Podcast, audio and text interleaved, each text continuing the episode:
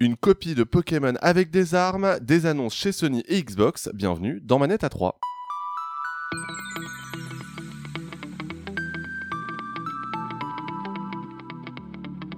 Ça y est, on se retrouve pour ce mois de février après plusieurs semaines d'attente. Je suis en compagnie de mes deux compères de toujours, Antistar et Elvin. Salut les gars. Bonjour, bonjour Sylvain, bonjour, les auditeurs. Sylvain, bonjour les auditeurs. J'étais habitué à ce que vous le fassiez en, en chœur et là, C'est vrai, euh, non. c'est vrai, Qu'est-ce qui s'est passé? vous, vous vous parlez plus, c'est ça? Euh, non, c'est qu'on enregistre un peu plus tard que d'habitude et je suis encore moins réveillé que d'habitude. Quel bonheur C'est vrai qu'effectivement, on enregistre le samedi euh, 3 février, très exactement, pour un peu de temporalité pour nos chers auditeurs. Entre deux voyages, je, voyage beaucoup ce mois de. Là, ce, ce début d'année est vraiment très chargé, tant au niveau taf que voyage. Et là, vous avez réussi à m'attraper euh, pour euh, nos auditeurs fidèles, euh, de plus en plus fidèles, merci à vous. C'est ça, le gars euh, passe ses- sa vie en vacances. Serais-tu un petit peu jetlagué ou pas encore? Pas encore, pas Non, mais encore. attends, Le- t'es parti à Marseille, à Lisbonne. euh, Ça va. Elvin nous parle pas de jet lag. Ça, ça va, non, mais je pars en Chine mardi prochain avec énormément de taf à faire d'ici là, vraiment que genre. euh, genre Lisbonne, il chaud. y a une heure de décalage. Et oui. C'est bizarre que ça puisse paraître. Ils sont sur le, le créneau d'accord, des. Britanniques, ils, ont- C'est ils vrai. font bien. Allez, C'est à vrai. Lisbonne, c'est c'est super euh, pour les vacances. Eh ben écoutez, en tout cas, euh, avant de partir à Lisbonne, on va évidemment euh, s'intéresser euh, bah, toute l'actualité du jeu vidéo. Et il y a eu quand même des annonces. euh, J'avais un petit peu peur, tu sais, quand je préparais le, le conducteur au mois- à la fin du mois de janvier, j'étais en mode, il n'y a pas eu trop d'annonces. Et finalement, Xbox et Sony se sont un peu mis euh, à la page. On attend Nintendo euh, maintenant. Ils ont viré des gens, comme Ouais. tout le monde. Gros train de janvier, gros train de janvier. Alors, on vire des gens. C'est ça. Alors que moi, tu m'as fait une magnifique transition, mon cher Alvin. C'est vrai. Parce que moi, j'ai été embauché euh, à BFM TV le 2 janvier dernier. Et je les remercie parce que Félicitations, Sylvain. Merci beaucoup. Euh, je les remercie parce qu'ils m'ont euh, permis de continuer euh, ce podcast. Peut-être parce que ça ne représente pas grand-chose. C'était ça. Y a-t-il de la concurrence Melkarek, euh, Melinda. euh, Exactement. Euh, surtout Melinda parce que évidemment, je lui dois beaucoup. Melinda que vous aviez peut-être déjà euh, vu et entendu dans euh, le journal de Hardware euh, sur euh, JVTV. Dans Tech On Me, elle y est dans toujours, Tech On Me, euh, de Pepe effectivement, Garcia. euh, avec Pepe Garcia. Euh, voilà, donc euh, écoutez, ça se passe très bien chez BFM TV, je dois admettre. Je bosse notamment chez Tech Co, euh, qui est la partie tech et jeux vidéo euh, de BFM TV. Et c'est assez. euh, c'est très différent de tes loisirs, hein, comme vous, comme vous en doutez. Attends, on regarde mon, in- mon Instagram, euh, j'ai l'impression. Ah, beaucoup moins Tu vas d'Instagram. moins parler de l'actu des web TV peut-être. Non, ouais, non, non, je, je vais Bon, pour ça, éviter. faudrait qu'il y en ait euh, encore aussi. faudrait qu'il y en ait encore, effectivement. C'est Non, non, je, je vais éviter. hein, Dieu sait que j'ai des infos. Mais Après, c'est l'IA, Malheureusement, c'est c'est- euh, voilà, c'est c'est tous les sujets IA en ce moment, j'imagine beaucoup, beaucoup, beaucoup. Les, les Oui. téléphones à l'IA, les casques à l'IA, les C'est avions à ça, l'IA. exactement. D'ailleurs, je serai au Mobile World Congress de Barcelone euh, à la fin du mois de février. Et oui, on est passé dans une autre, euh, dans Eh. une autre strate quand même. hein. Ah, Euh, c'est vrai que tes loisirs, t'aurais pas envoyé à Barcelone pour les mêmes choses. Alors, S'il faut, tu y avais envoyé. Exactement. Ça a été plus pour courir à. Marseille pour voir Plus belle la vie Reborn. euh, Oui, oui, oui, c'est ça. Bah, bon, ouais. Les Pélissard à Saint-Tropez. et Plus belle la vie, euh, d'ailleurs, je- j'en ai parlé dans 50 minutes inside le 8 janvier dernier, truc improbable, hein. Allez voir le replay, c'est important. Le replay, effectivement.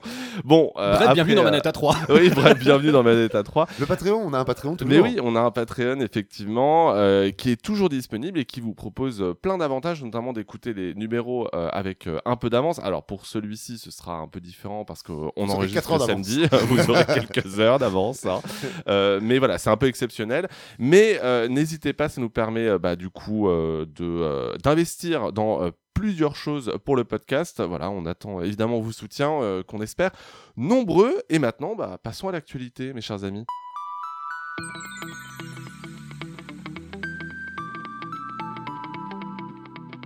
La guerre en Ukraine n'aura pas eu raison euh, de ce jeu puisqu'on va parler de Stalker 2, mon cher Alvin. Pourquoi? Stalker 2, effectivement, qui a annoncé une nouvelle date de sortie qui est toujours un petit peu retardée. Euh, Stalker 2, la suite du mythique Stalker, sorti dans les années 2000, hein, une référence en tentative de euh, FPS open world. Et dans un- RPG, ouais. et RPG, un peu procédural, euh, en tout cas qui avait marqué les esprits, qui fait que Stalker 2 est très très attendu. Et surtout, Stalker 2, c'est l'énorme AAA qui est encore en développement en Ukraine. Et euh, bah, c'est passionnant parce que malgré la guerre, euh, les développeurs sont toujours euh, 400 au boulot à essayer de sortir le jeu. Euh, outre euh, ce report, euh, il y a un petit plan de communication autour de Stalker, Stalker 2, euh, notamment un article du Guardian, le Guardian, le, magazine euh, quotidien britannique, euh, que je vous invite à aller lire puisqu'il raconte bah, le fait de développer le jeu euh, pendant la guerre. Il raconte euh, à euh, la veille de l'invasion euh, de l'Ukraine, en tout cas de la tentative d'invasion de l'Ukraine par la Russie, euh, vrai mouvement de panique dans le studio où euh, le studio prend la décision de déménager les équipes et leurs familles, pas moins de 700 personnes dans la nuit. Euh, Sachant qu'une partie en plus est, est- est allée combattre hein, sur le front euh, ukrainien. C'est ça, hein, il y, a- euh. y a une mobilisation, il y a ceux qui ont décidé, vous êtes mobilisés, qui voulaient aller se battre, qui sont allés se battre, ceux qui ont voulu rester sur le développement du jeu, où ça a été entendu aussi. Ce qu'on comprend dans cet article-là, c'est qu'il s'agit même plus de sortir un jeu, il s'agit même plus de faire un bon jeu, il s'agit de montrer que l'Ukraine n'est pas juste le pays qui se fait env- envahir par l'Ukraine, enfin qui se fait envahir par la Russie. Il s'agit de montrer que il y a des artistes, il y a une fibre culturelle euh, qui est assez incapable de promouvoir la Russie actuellement, hein, on va pas se mentir, c'est pas une ouais. puissance euh, culturelle, euh, et que l'Ukraine, voilà, c'est pas que Vladimir Zelensky qui est devenu le héros de la décennie, on peut pas se mentir, euh, c'est aussi un jeu qui va raconter des choses incroyables et que sortir le jeu à tout prix, c'est aussi un acte de résistance et c'est aussi une façon de dire que l'Ukraine n'est pas juste ce pays qui se fait envahir, mais un pays qui a des choses à raconter.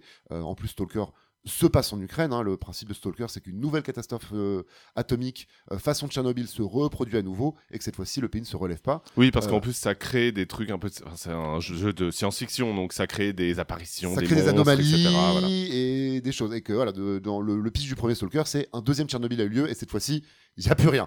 Euh, ce qui est une situation qui pourrait aussi se reproduire avec euh, l'Ukraine actuelle par rapport à Zaporizhia.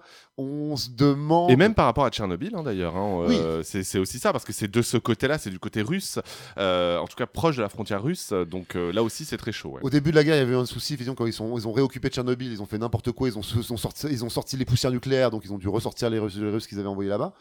Bref, ça raconte en tout cas des choses comme ça, et euh, au-delà, donc retenez bien cette date, le 5 septembre, normalement c'est la bonne, euh, mais surtout que Stalker 2 va être un événement pas seulement ludique, ça va être un événement politique, parce que Oui. il y a des choses à dire sur le fait que malgré tout ça, euh, les équipes ont pu continuer à travailler. Le plus gros de l'équipe a été délocalisé à Prague, euh, où on a pu leur donner des visas de travail qui ont été vraiment plutôt bien accueillis. Mais les bureaux de Kiev sont toujours ouverts, euh, servent de refuge aux familles des développeurs. Ils sont arrangés pour, mine de rien, a priori, leurs éditeurs ont bien supporté, leur ont bien donné de l'argent pour qu'ils puissent continuer le développement. Ils expliquent dans l'article du Guardian que c'est quasiment, quasiment un refuge maintenant les bureaux de Kiev. Ils ont des groupes électrogènes, il y a toujours de l'électricité, il y a toujours de l'eau chaude pour que les familles des employés puissent aussi venir.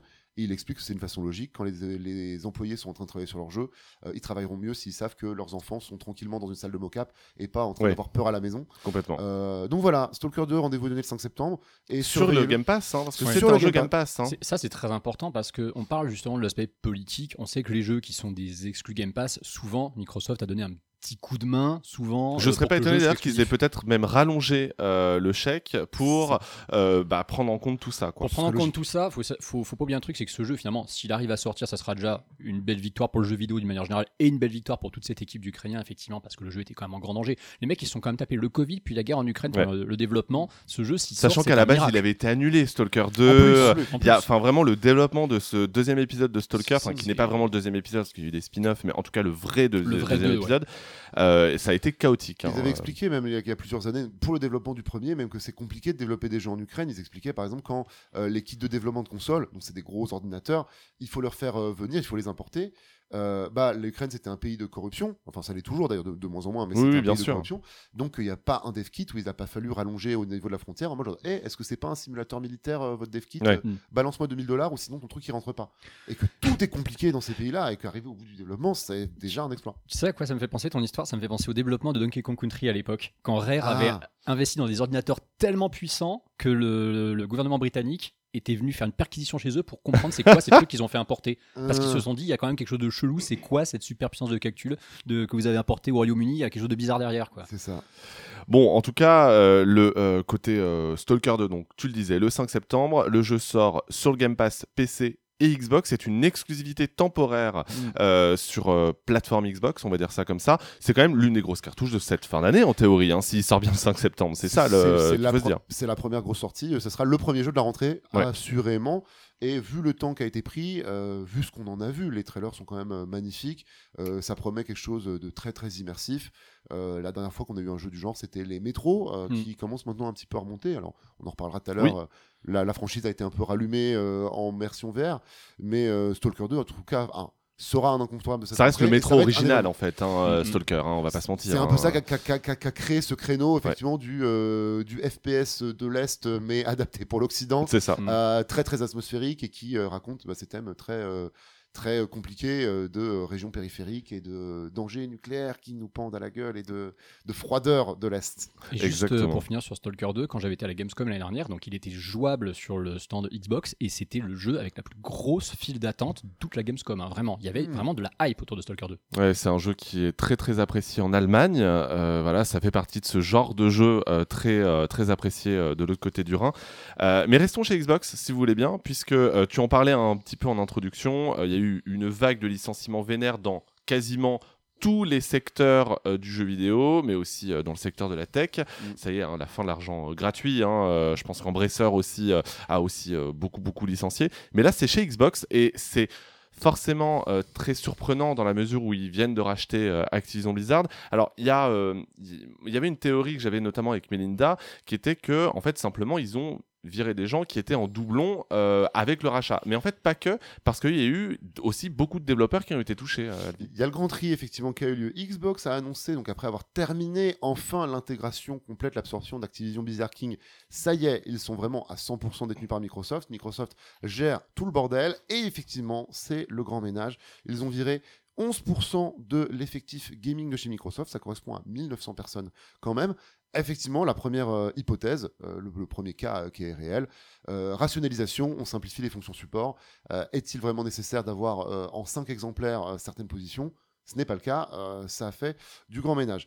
Mais effectivement, euh, comme les autres, euh, Microsoft et Xbox est obligé de faire du tri dans ses projets, la fin de l'argent gratuit, ce qu'on parlait, et je pense plus largement la fin du mirage, du miroir aux alouettes sur le, les services d'abonnement. Oui. Ces mêmes dégraissages, on les a vus sur toutes les plateformes, on les a vus chez Disney, on les a vus chez Netflix, on les a vus chez Paramount. Euh, le modèle par abonnement euh, commence à arriver au bout de ses grandes années de croissance. Euh, maintenant, on arrive sur un rythme de croisière, ça continue à croître, mais à une vitesse certainement plus à deux chiffres, et il faut rationaliser. Et on commence tous à se rendre compte, de tous les côtés, hein, aussi bien en jeux vidéo qu'en séries, télé, films, Trop, c'est trop. Il faut à un moment faire un peu plus de qualité, que pouvoir dire tous les mois qu'on a rajouté 40 contenus sur la plateforme, c'est bien.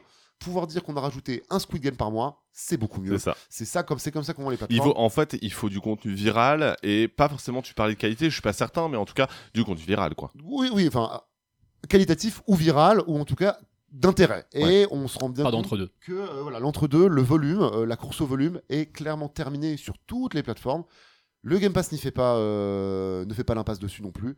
Euh, voilà, quand moi-même qui suis pourtant un, fervent euh, joueur du Game Pass, sur 10 jeux, qui sortent dans le Game Pass, si j'en joue à deux, je serais très content d'avoir mon Game Pass. J'aurais pas volé et ça me suffit. Mais comme sur un Netflix, si vous regardez deux nouvelles séries du mois dans Netflix, vous êtes très content de Netflix. Oui, c'est ça. Il y a quelque chose aussi malheureusement hein, à retenir euh, de ces bouleversements euh, chez Xbox, c'est déjà le départ du patron de Blizzard, qui est remplacé par une ancienne Activision, enfin de la licence Call of Duty, qui a déjà dit qu'elle allait euh, s'entretenir avec chacune des équipes d'Activision Blizzard, etc. Parce qu'on sait que la culture Activision Blizzard était très compliquée. Je pense que c'était un doux euphémisme.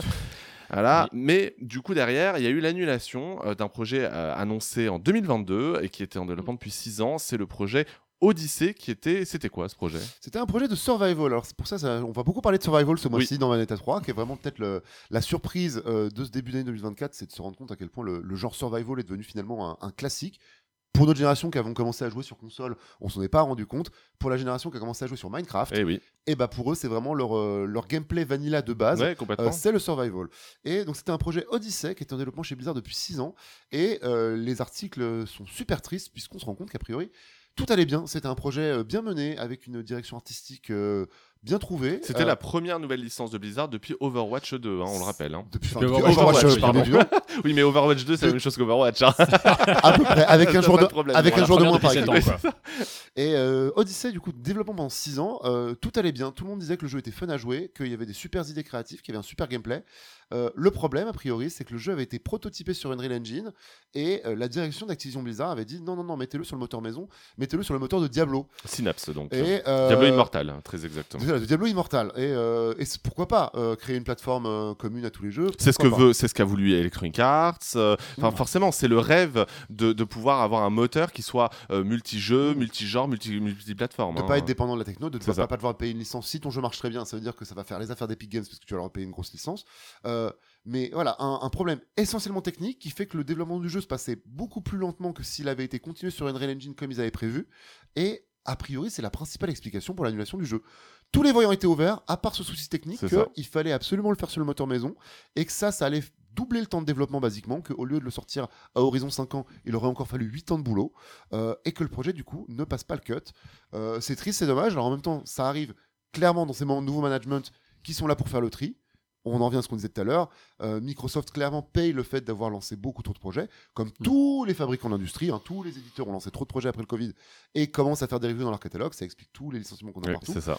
jusqu'à des grands comme euh, Riot. On n'a pas mis dans nos news. Oui. Riot qui a viré pareil 10% de ses effectifs. Et même Embracer, hein, qui a viré une partie de euh, l'ancien Square Enix, enfin pardon, euh, Eidos, Eidos. Montréal, excusez-moi, euh, qui est euh, Qui annule un Deus Ex, du coup. Voilà, qui a annulé un Deus Ex au passage, Mm. qui était en développement depuis 5 ans hein, quand même. Mais hein. par contre, Euh, deux six ans, pardon. 6 ans de dev foutu à la poubelle, c'est chaud. Parce Alors- que tu vois, quand tu es encore en début de développement, que tu es en mesure de reboot un jeu qui est pas satisfaisant, je peux comprendre. Mais 6 ans de dev, le truc, il devait être quand même bien avancé. Alors attention, pas, enfin, pas tant que ça, parce que la date de sortie, a priori, était pour 2026-2027. Ouais. Donc, mais évidemment, c'était bien trop tard hein, par Ouais, rapport on au était temps. plus sur de la pré-prod, c'est ça que je veux dire. Bah, le On truc, était c'est sur que... une fin de pré-prod. En tout cas, c'était vraiment voilà. lancé. Hein. Mais vraiment, euh, depuis deux ans, le, le- le vraie production avait été lancée sur ce jeu-là. Mais quand on dit six ans, c'est parce que Blizzard met énormément de temps déjà à prototyper ses jeux et à voir si ça a de l'intérêt. Et c'est vrai que euh, lorsqu'il l'annonce, tu te dis, bon. ok, c'est que c'est bon. Et là, effectivement, il y a eu ce bouleversement. Euh, le, le- on rappelle que c'est pas la première grosse annulation d'envergure. hein. Il y a eu euh, StarCraft Ghost euh, qui avait été annulé vrai. alors que le jeu était quasiment terminé. hein, je rappelle, qui n'était pas développé par Blizzard directement, mais par un autre studio.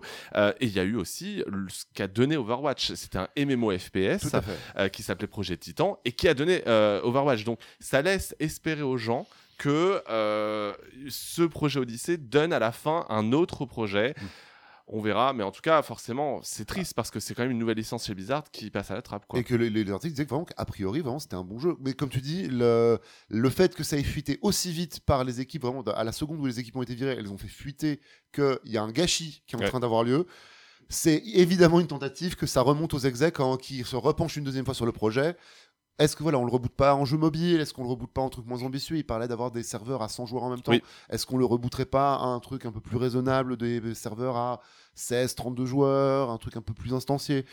Voilà, on espère que ça va aller quelque part. Malheureusement, c'est pas la dernière vague de licenciement qu'on va entendre. À peu près partout, hein, vraiment Oui, 10% oui, des effectifs. Euh, voilà, je- je- j'enchaîne avec Riot pour le dire rapidement. Ça veut pas dire que c'est mort pour eux, ça veut pas dire qu'ils se portent mal. C'est juste un vrai moment de rationalisation. Les projets qui ont échoué. Ah euh, bah, Riot Forge, euh, qui était euh, la- le label indé entre guillemets euh, de le label Riot, d'édition de s'est Riot. fait, euh, s'est fait dégager quoi. Voilà, de ça ne marchait pas, euh, les projets allaient nulle part. Euh, malheureusement, souvent, c'est plus simple de virer les gens, de lancer de nouveaux projets, de réembaucher peut-être même ces mêmes gens un peu plus ça. tard, que de continuer avec des projets qu'on n'a plus envie de manager, qui vont nulle part. Pour ça que ça cut un peu partout. Alors Euh, attention, force, euh, les- force à tous ceux qui sont dans des difficultés. En ce évidemment, moment. parce que Là, faut, chez pas, faut pas Ubisoft- croire, on chez est très cynique. hein. Chez Ubisoft, ça sent pas très bon en ce moment non plus. hein. Préparez-vous. Oh, ça fait euh, longtemps que ça sent pas très bon chez Ubisoft. ouais, en mais, mais a pri- a pri- a priori cette année, les rumeurs précisent que cette année, il y a un PSE qui va avoir lieu. Oui, et puis a priori, en fait, le truc, c'est que l'échec de. euh, Enfin, je dis échec, euh, même si les chiffres sont très honorables, mais l'échec de Avatar, euh, le jeu Avatar, euh, qui s'est vendu a priori à moins de 2 millions d'exemplaires, ce qui est très peu hein, Bah, pour c'est une production étonnant. de Ah cette bah, c'est étonnant, tiens, ça. Peut-être que s'il l'avait marketé, il se serait mieux vendu. Oui, Ou c'est ça. avec le film. Voilà, attendez bon, le film. Malheureusement, il y a eu effectivement un an de retard. Euh, C'est vrai qu'effectivement, le jeu s'est pas très bien vendu. Euh, Prince of Persia s'est a priori vendu à seulement euh, 300 000 exemplaires, ce qui est très très peu. Avec, Voilà. toute la- avec toute l'acclamation critique. euh, toute l'acclamation critique, comme quoi, euh, voilà, hein, il faut copier fois, hein. Pokémon hein, pour fonctionner visiblement. mais nous aurons ce débat plus tard. Le, le, euh, mais voilà, enfin, clairement oui, c'est vrai qu'Ubisoft, je pense, va passer par une période assez compliquée, d'autant que normalement à la fin de l'année, il y a un nouvel Assassin's Creed qui doit sortir. On verra dans quelles conditions, etc.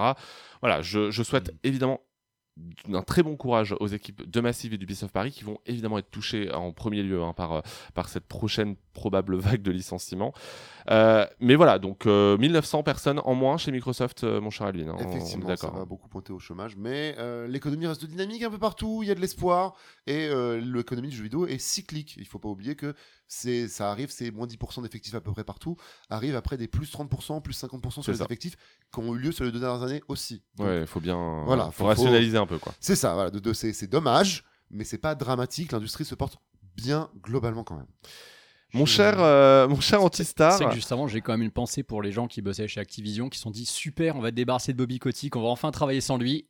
Ah bah non, niquez-vous, vous partez avec. Petit nettoyage d'abord. hein. Eh C'est- oui. c'est c'est pas chez Nintendo en tout cas qu'il y a des licenciements, ça c'est sûr. hein. Non, a priori. En tout cas, euh, pas en interne, parce que bon, euh, ça s'est aussi déjà vu des, euh, des studios euh, occidentaux, notamment de Ouais. Nintendo ou euh, très affiliés à Nintendo, qui se RIP retrouvent un Alpha peu dans la sauce, voilà, par exemple. Mon cher euh, Antistar, on va euh, parler de la Switch 2. Euh, pareil, Nintendo, justement, parce que la Switch 2 est toujours en rumeur. Euh, nous sommes le 3 février, la console n'a toujours pas été annoncée. Qu'est-ce que c'est que ce bordel? Bon, il y a des rumeurs encore. Ça concerne quoi cette fois-ci? On, en est quand même à un monde où le premier jeu PS6 a été annoncé avant la Switch 2. hein. C'est vrai. Parce que bon, on en parlera tout à l'heure dans le, le segment State of Play, mais on n'est pas loin du premier jeu PS6 annoncé. Ouais, les dernières rumeurs, parce qu'effectivement, il y a toujours une nouvelle rumeur euh, tech euh, toutes les semaines. Là, la dernière en date, c'est que la Switch 2 serait une console avec un écran LCD et non pas un écran OLED. Ça fait bondir les gens en mode quoi? On revient au LCD de merde, euh, on downgrade à nouveau.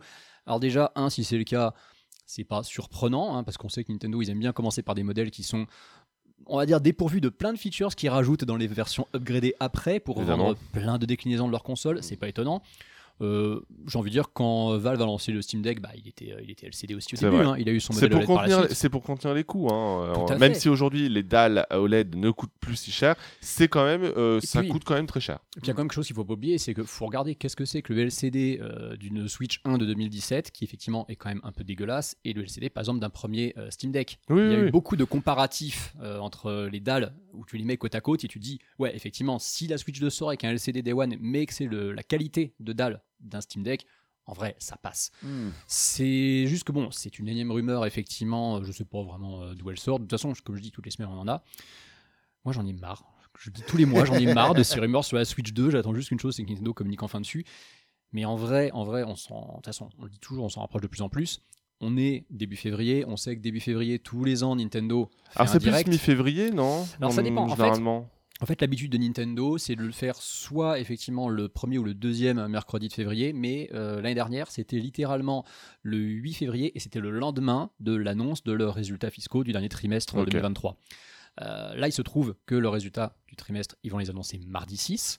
Donc, le schéma euh, de l'année dernière peut totalement se reproduire, c'est-à-dire les résultats sont balancés le matin, euh, tu as Oscar Le Maire qui va faire ses, ses threads détaillés que tout le monde va analyser, Évidemment. et à 16h heure française, mardi, ils vont faire le tweet en disant Eh, retrouvez-nous demain soir pour un Nintendo Direct à partir de, de 23h heure française pour euh, 40 minutes euh, de- de- d'infos sur les jeux Switch à venir euh, jusqu'au mois de Alors juin. voilà, c'est ça le, c'est ça le truc. Et, et- et avant de, quand on préparait ce podcast, j'étais en mode oui, euh, probablement on ne fera pas de hors série euh, sur ce Nintendo Direct parce que en fait les rumeurs pointent plutôt du doigt des jeux Switch. Mhm. et il n'y aura donc Mhm. pas de Switch 2 parce Il y a que encore un clairement. line-up, hein. Oui, voilà, il y a encore un line-up et il y a comme rumeur par exemple le remaster de Bah. Metroid Prime 2, hein, euh, pour ne citer que lui. hein. Ouais, et puis faut pas oublier qu'en fait, tu as des jeux Switch qui ont été annoncés qui n'ont pas encore de date ou même de fenêtre de sortie. Euh, c'est surtout que, on en a déjà parlé dans, du côté des Nintendo, on leur fait des gros bisous à Ken notamment. Euh, cette console, ça serait pas cohérent que Nintendo la sorte à un autre moment qu'en fin d'année. On a bien vu, la Wii et la Wii U étaient sorties mi-novembre. La Switch, c'est un accident qu'elle soit sortie en mars. Alors, c'est très bien, hein, ça a super bien marché, mais elle n'était pas prévue pour sortir en mars. À la base, cette console devait aussi sortir en fin d'année. Si Nintendo sort sa Switch 2 effectivement en fin d'année, il faut commencer à communiquer dessus on va dire durant le printemps, vers avril-mai. Oui, c'est ça, ça me paraît ça, plutôt tu bien. annonces pour la première fois ce que c'est et tu donnes rendez-vous à la rentrée, tout début septembre, pour une grosse Ou à la console. par exemple. Voilà, voilà. Gamescom avec sa date exacte de sortie. Donc, tu peux pas en fait ne pas occuper le terrain médiatiquement avec ce qui serait ton dernier Nintendo Direct entièrement dédié à la Switch de début février où il y a quand même un une vraie présentation de gameplay de ce qu'est Princess Peach Showtime à faire parce qu'on ne va pas oublier que ce jeu sort le 22 mars et qu'on sait toujours pas comment ça se joue. On ne sait toujours pas qui le développe, on ne sait toujours pas Voilà. qu'est-ce que c'est. C'est quand même très important. On a, on a eu un micro-trailer d'une minute l'autre fois, mais ça dit pas grand-chose. On a Luigi Mansion 2 qui est censé Qui ressortir sur Switch euh, cet été, Mais mais, qui pas euh, date. voilà, on sait pas Paper exactement Mario à la porte MDR, mais ouais. Paper, Paper Mario la porte MDR qui est, euh, qui est le, le jeu pour l'instant auquel j'aime le plus jouer cette année, donc pas MDR du tout. Mhm. Oui, je refais l'original sur GameCube avant le, le- le remake et je suis deg de pas l'avoir fait à l'époque. C'est un, bijou. C'est vrai dit que c'est qu'effectivement, formidable. il est oui, formidable, oui, il est c'est le meilleur épisode. Mais hein. lui, voilà, il aura son, son- probablement sa date dans ce direct-là. On peut effectivement avoir, euh, comme il y a un an, Metroid Prime Remaster 2 euh, qui soit euh, Shadow Drop durant le direct en disant voilà, il est dispo pour 40 balles sur l'eShop et puis vous l'aurez en boîte euh, un mois plus tard. Et puis toujours voilà une ou deux surprises. Après, oui, faut pas s'attendre à un grand direct, faut s'attendre au direct de recyclage Oui, de la oui, fin, complètement. euh, avec allez, peut-être un ou deux euh, projets euh, internes qui étaient un peu passés sous le tapis, mais qu'il faut absolument évacuer avant la fin. Tu sais, des jeux un peu à la Everybody Want to Switch qu'on Ouais. avait zappé. Mmh. Est-ce que, par contre, il y a une chose euh, dont je, je voulais parler, c'est que là, si on suit un peu ton raisonnement, c'est que euh, au moment du Summer Game Fest euh, slash 3, Mm. euh, il y aura, il y aurait donc pas Nintendo Direct? Bah, en fait, s'ils décident de partir sur un cycle où ils annoncent la console en dévoilant son nom, ses fonctionnalités et un tout petit bout de line-up pour teaser, j'ai du mal à les voir attendre le, le- Summer Game Fest pour faire ça. Surtout que Nintendo se met toujours en marge des autres événements pour, pour vraiment présenter. En tout cas, depuis qu'ils sont sur la Switch, ils font tout vraiment en décalé. en ouais. décalé. On, on rappelle d'ailleurs que la Switch, à la base, vraiment le concept même de la console a été annoncé euh, à l'automne 2016, Oui. Euh, le, le- avec ce fameux trailer où on pouvait voir Skyrim, euh, pour ne citer que lui, dans une voiture et compagnie. Et il y a eu la grosse présentation Qui était en en janvier, voilà, euh, pour euh, un peu acter le line-up, la date de sortie, avec Zelda Breath of the Wild euh, C'était une lancement. présentation qui était moins de deux mois avant de connaître la date de sortie. C'était le 13 janvier pour une sortie le 3 mars. Donc c'est pour ça qu'une présentation qui, tu vois, serait début septembre pour une sortie mi-novembre, c'est quelque chose que je trouve pas déconnant du tout. Par contre, évidemment, il faut faire un gros teasing qui annonce le nom de la machine et qui nous montre au moins un ou deux jeux qui tournent dessus, euh, genre Metroid Prime 4 par exemple. Et ça, oui, ça, il faut le faire Au printemps, au hasard. C'est bien d'y croire. Hein, Mais je les vois pas, je les Heureusement vois qu'il y a des gens qui y croient. Alors, tu sais que moi je crois Metroid Prime 4 comme jeu de lancement de la prochaine console et pas jeu cross-gen. J'ai même dit dans Nintendo que c'était cross-gen, je jouerai à Metroid Prime 3 euh, sur Wii avec la Wiimote en stream. Donc j'espère qu'ils vont pas le faire parce que ça me ferait bien chier. Mais non, moi je, je crois à ce jeu comme jeu de lancement, mais pas comme seul jeu de lancement. C'est juste que la Switch 2, si elle s'appelle comme ça, doit avoir un gros jeu gamer qui montre les, les, les perfs de la console. Et pour moi, Metroid Prime 4, s'il a été pensé pour la console, ça fait 5 ans hein, qu'il a été reboot, qu'on n'entend plus parler, qu'on n'a jamais vu de visuel. C'est pas anodin. C'est peut-être parce qu'ils le pensent pour la next-gen et qu'ils veulent pas Bah, montrer euh, oui, c'est ça. les- parce les que le reboot a fait que, et Voilà. à la base, il était très probablement prévu sur Switch, et puis en fait, non. il hein. a intérêt à en avoir dans le slip, hein, parce que c'est- c'est pas un Zelda pour lancer. Ce n'est pas, un hein. Zel- ce n'est pas un Zelda, mais C'est il pas un Zelda, c'est pas un Mario. Alors il y a peut-être un Mario. peut-être Oui, il y a probablement un Mario en 3D. Ah, hein, bah, Il faut, que il tu un jeu plus familial à côté, mais il faut pas oublier que quand la Switch sort et quand la Wii sort, on a un jeu très familial. Bon, on avait euh, Wii Sports d'un côté, Oui. on avait One to Switch de l'autre, et tu avais à chaque fois un Zelda qui était une licence qui était de niche. Twilight Princess, quand il sort, c'est pas un jeu supposé se vendre par palette. Breath of the Wild, pareil. Breath of the Wild, il n'était pas prédestiné à se Et vendre à d'ailleurs, 35 millions. Twilight Princess ne s'est pas vendu à, à- à des milliards 7, il a fait d'exemplaires. 7, 8 euh, voilà. Là où Breath of the Wild, Voilà. effectivement, a, a imposé son, son style. Quoi. Et si tu mets Metroid Prime 4 au lancement, il va peut-être faire ouais, 5-6 millions de ventes, ça sera la meilleure vente de l'histoire de la licence, aidé par le fait qu'il ait de lancement, mais ça fait un jeu gamer et les joueurs PS5, Xbox Series, PC qui en ont marre de voir Nintendo être à la ramasse, ils se diront ouais, ça, ça me fait acheter une console Nintendo. Mm. Évidemment, le grand public, lui, il s'en foutra de Metroid, mais il aura un autre jeu à côté qui sera plus familial. Ce qui est important pour Nintendo, pour moi, c'est de faire comme ils ont fait avec la Switch, de diversifier leur public, de montrer que c'est pour tout le monde. On n'est pas une console de casu, on n'est pas une console de core gamer, on veut que tout le monde joue. Tu verras qu'il y aura euh, Sea of Thieves euh, qui sera annoncé sur Switch, hein, parce que ça fait partie des rumeurs. Ah, le, le Game Pass euh, Switch. Euh, Voilà, en Et gros, euh, effectivement, Xbox, dans les euh, prochains jours, prochaines semaines, devrait s'exprimer sur euh, un certain nombre de portages hein, euh, de ses licences sur consoles concurrentes. Et le jeu qui revient le plus souvent, alors au-delà de Hi-Fi Rush, qui est pas quand même non plus euh, le triple A du, le- le- du moment, euh, c'est Sea of Thieves, qui est un jeu à service. On le rappelle, le jeu est sorti il y a déjà quelques temps sur Xbox. Et 20 là, ça millions de serait joueurs, hein, l'occasion. c'est énorme. hein, Sea of 20 Thieves, millions de joueurs. Hein, hein. Effectivement, euh, c'est un gros gros succès malgré un démarrage euh, un peu poussif. Donc euh, ce sera l'occasion, je pense qu'on en parlera le mois prochain, hein, parce que d'ici là, euh, Xbox... C'est poli un peu poussif. C'est très poli. Ah bah oui, euh, c'est très très poli Ce effectivement. serait le retour de Rare sur une console Nintendo, ce serait beau. Exactement, son la dernière apparition de Rare. C'est Star Fox Adventures. C'est vrai. Sur GameCube. Euh, non, Après, c'était un jeu sur Replay. GBA. C'était un jeu sur Ah, il y a GBA. Banjo Pilot. Eh oui, Ouais, effectivement. N'oubliez pas euh, Banjo Pilot. Euh, et n'oublions pas non plus Top Spin, puisque ça y est, Top Spin est de retour. Incroyable. Alors ça, ça sort tellement de nulle part, parce qu'on rappelle que Top Spin, donc c'était effectivement la référence du tennis simulation pour les gros fans. En fait, Top Spin, c'est le PES des fans de tennis. C'est-à-dire, c'est cette licence qui est très carrée, très sérieuse, limite austère dans ses menus, mais qui par contre te donne vraiment l'impression de jouer à un jeu de tennis qui n'est pas arcade, donc pas un jeu de tennis à la Sega, pas un Mario Tennis non plus. Le problème, c'est que le tennis, comme, contrairement au foot, c'est ça se vend pas forcément ça. super bien. Et Top Spin 4, c'était un énorme bid commercial, aussi bon soit-il. hein. Je me souviens, c'est un jeu, je l'ai acheté en promo chez Game, deux semaines après sa sortie, à 30 balles. Et on rappelle aussi que les Top Spin à la base étaient exclusifs à la, à la Xbox, à la toute première Au Xbox. tout début, effectivement, Top Spin 4, le Avec dernier du Amped. nom. Vous vous souvenez d'Amped Oui, Amped. Et oui, ça faisait partie des trucs SSX de ça. Xbox, pareil, Ouais, le, le En SSX plus- sérieux. C'est ça, le SSX sérieux. ouais. Mais ouais, le tout dernier épisode, donc le 4, est sorti sur PS3, 360 et PC en 2011. Donc Il n'y avait c'est pas une version Wii très loin. Ah, il y a Top moyen qu'il y ait une 3 version Top Wii, ouais. 3 est sur Wii, mais le 4, je crois. Non, je crois pas. Le Ok. 4, c'était Le un peu 4, je next crois gen quand même. hein. Et, et le, plus, le pire, c'est que le 4, pour y avoir rejoué il y a un ou deux ans, c'est un jeu qui est encore très bien vieilli. Son seul défaut, c'est d'être en 30 FPS, mais il est très solide. T'as vraiment des sensations dignes de ce nom. Maintenant, euh, d'où vient ce reboot? C'est surprenant. On a l'impression que 2K Sports se dit tiens, allez. euh, à- on, va aller, NBA on va aller faire cracher de l'argent aux gens. à hein, part avec, NBA, euh, à part NBA 2K et euh, bon NHL qui est quand même très très niche à côté, il est peut-être temps qu'on qu'on retente un pari. Je me pose une vraie question est-ce que ça viendrait pas d'un échec peut-être de négociation avec la FIFA pour faire un concurrent à eSports FC moyen, ouais. sait, on sait- on- on sait qu'il y avait des rumeurs que euh, 2K voulait effectivement tenter de se mettre sur le foot vu que la Il y aurait un Lego. Football chez 2K. Il y aurait un Lego. Football. Il y a eu le Lego 2K Drive. Oui, il y a eu 2K Drive Il aussi. avoir voilà. son public. Oui, euh, oui, complètement. hein. Écoute, moi, forcément, moi je suis super chaud parce que j'adore Top Spin 4. C'est un jeu dont je suis hyper nostalgique et qui n'a pas de successeur. Littéralement, c'est le vrai problème. C'est Ah qu'on oui, est sur oui, un jeu de 2011. Il n'y a aucune Il meilleure y a eu des alternative sur le marché. mais Oui, ils clairement, sont mauvais. c'est- voilà, Ils sont pas Il y a eu mauvais. le- il y a eu Tennis World Tour chez Nakon, Ouais. a Fait. priori, et c'est vraiment le seul truc qui est sorti, et c'est pas. Ouais, c'est- ouais. Un petit budget, c'est un C'est budget ça. Nakon, hein. En fait, ce qui est terrible, c'est que depuis Top Spin 4, le meilleur jeu de tennis disponible sur le marché, ça reste Mario Tennis Aces. Ouais. Alors, heureusement, heureusement, tu peux y jouer en mode un petit peu simu, en dehors des effets de, de, de flammes derrière les balles. Tu peux vraiment faire des matchs qui ressemblent à des vrais matchs, mais ça reste un jeu Mario. Ouais. euh, T'as pas un commentaire c'est- euh, officiel, t'as voilà, pas pas les licences. t'as pas les stats. c'est- exactement ça. Euh, un, un truc marrant d'ailleurs qui montre à quel point Top Spin c'était quand même très bien.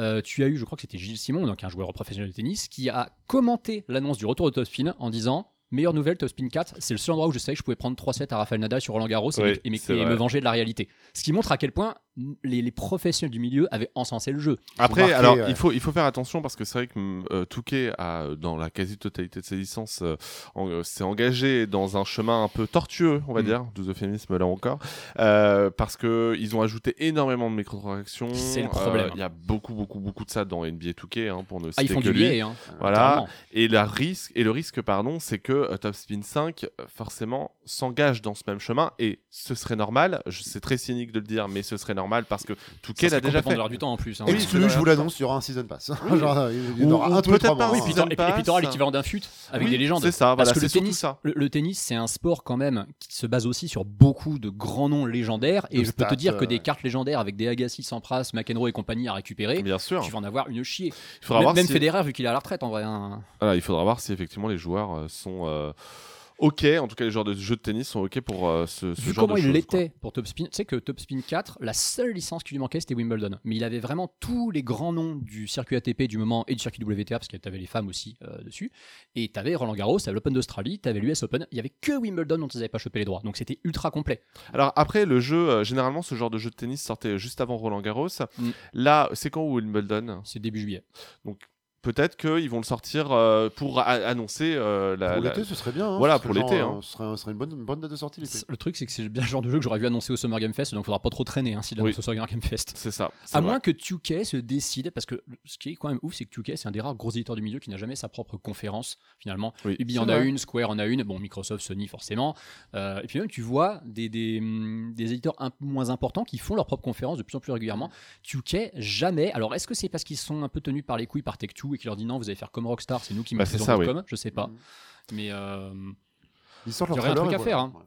En parlant d'être tenu par les couilles, euh, il y a Apple qui a annoncé l'ouverture d'iOS. Euh, c'est notamment lié effectivement à la nouvelle, attention, pas une directive, mais réglementation. Euh, J'ai appris la différence entre directive et réglementation, euh, sachez-le. Ça, oui, ça sert à quelque chose de bosser chez BFM La, TV. la- la- la- la série Parlement euh, sur France.tv euh, extraordinaire permet pour aussi un peu comprendre euh, l'Europe. ouais. Donc directive, c'est une, une, une loi, on va dire, que, qui doit être transformée au niveau national. Là où Chaque pays doit réglementation, repasser une loi. Voilà, là où la réglementation, c'est valable pour tous les pays au moment où elle s'installe. Et donc, effectivement, cette nouvelle réglementation s'appelle le Digital Market Act, le DMA pour les intimes, euh, et euh, qui sera. euh, en tout cas, euh, lancé le 7 mars prochain. À cette date, euh, Apple va devoir, comme un certain nombre d'autres euh, entités de la tech, ouvrir son système d'exploitation. Alors, on parle beaucoup d'Apple parce que c'est vrai qu'Android, lui, est quand même relativement ouvert, euh, contrairement à iOS.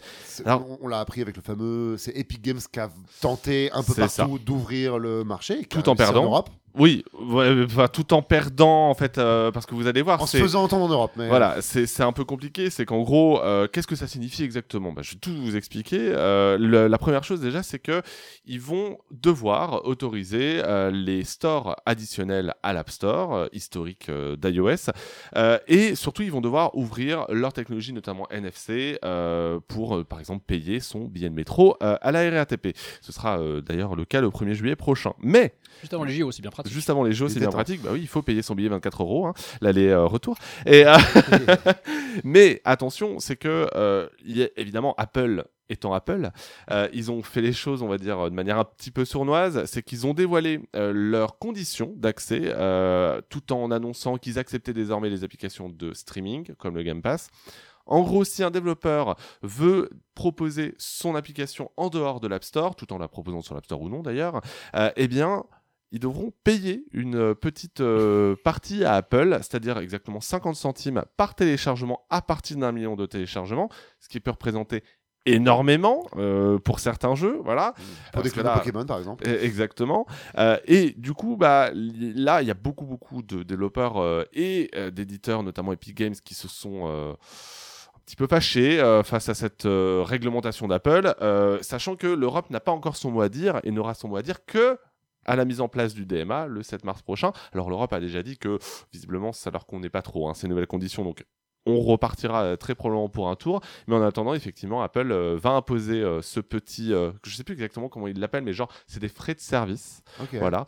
J'avais lu une histoire qu'ils veulent aussi, de, si on propose un système de paiement alternatif, il faut, il faut provisionner et mettre en caution un million de dollars pour les éventuels remboursements, pour en tout cas pour euh, prouver du sérieux que si tu ouvres tes systèmes de paiement, tu as assez de fonds de roulement pour gérer des paiements aller-retour. c'est Et, ça. euh, C'était Tim Sweeney qui avait fait, donc le patron d'Epic Games, qui avait fait des tweets dessus en disant de, Nous, ça va, un million, on les trouve. Mais bon, littéralement, c'est tout opérateur de paiement, toute startup qui voudrait euh, lancer son système de paiement alternatif est condamné à ne pas pouvoir le faire parce que immobiliser un million juste comme fonds de remboursement pour tes éventuels utilisateurs insatisfaits, euh, c'est pas possible pour, euh, à part Epic Games. gros. Évidemment, et euh, Apple compte bien sûr sur euh, toutes ces petites conditions un peu sournoises pour euh, à la fois dégoûter les développeurs de l'idée d'aller ailleurs, et surtout ils espèrent que les utilisateurs ne feront pas le choix d'aller sur un store alternatif. Ouais. Après, Apple entre-temps a dévoilé ses résultats financiers qui sont évidemment excellents, hein, puisque c'est Au-delà des attentes, alors que tout le monde pensait que même ça ralentit en Chine, mais malgré tout, ça va toujours pour Apple. Exactement. Euh, D'ailleurs, Apple est passé euh, numéro 1 en Chine, hein, ce qui est pas rien euh, Mm. quand on connaît le marché chinois.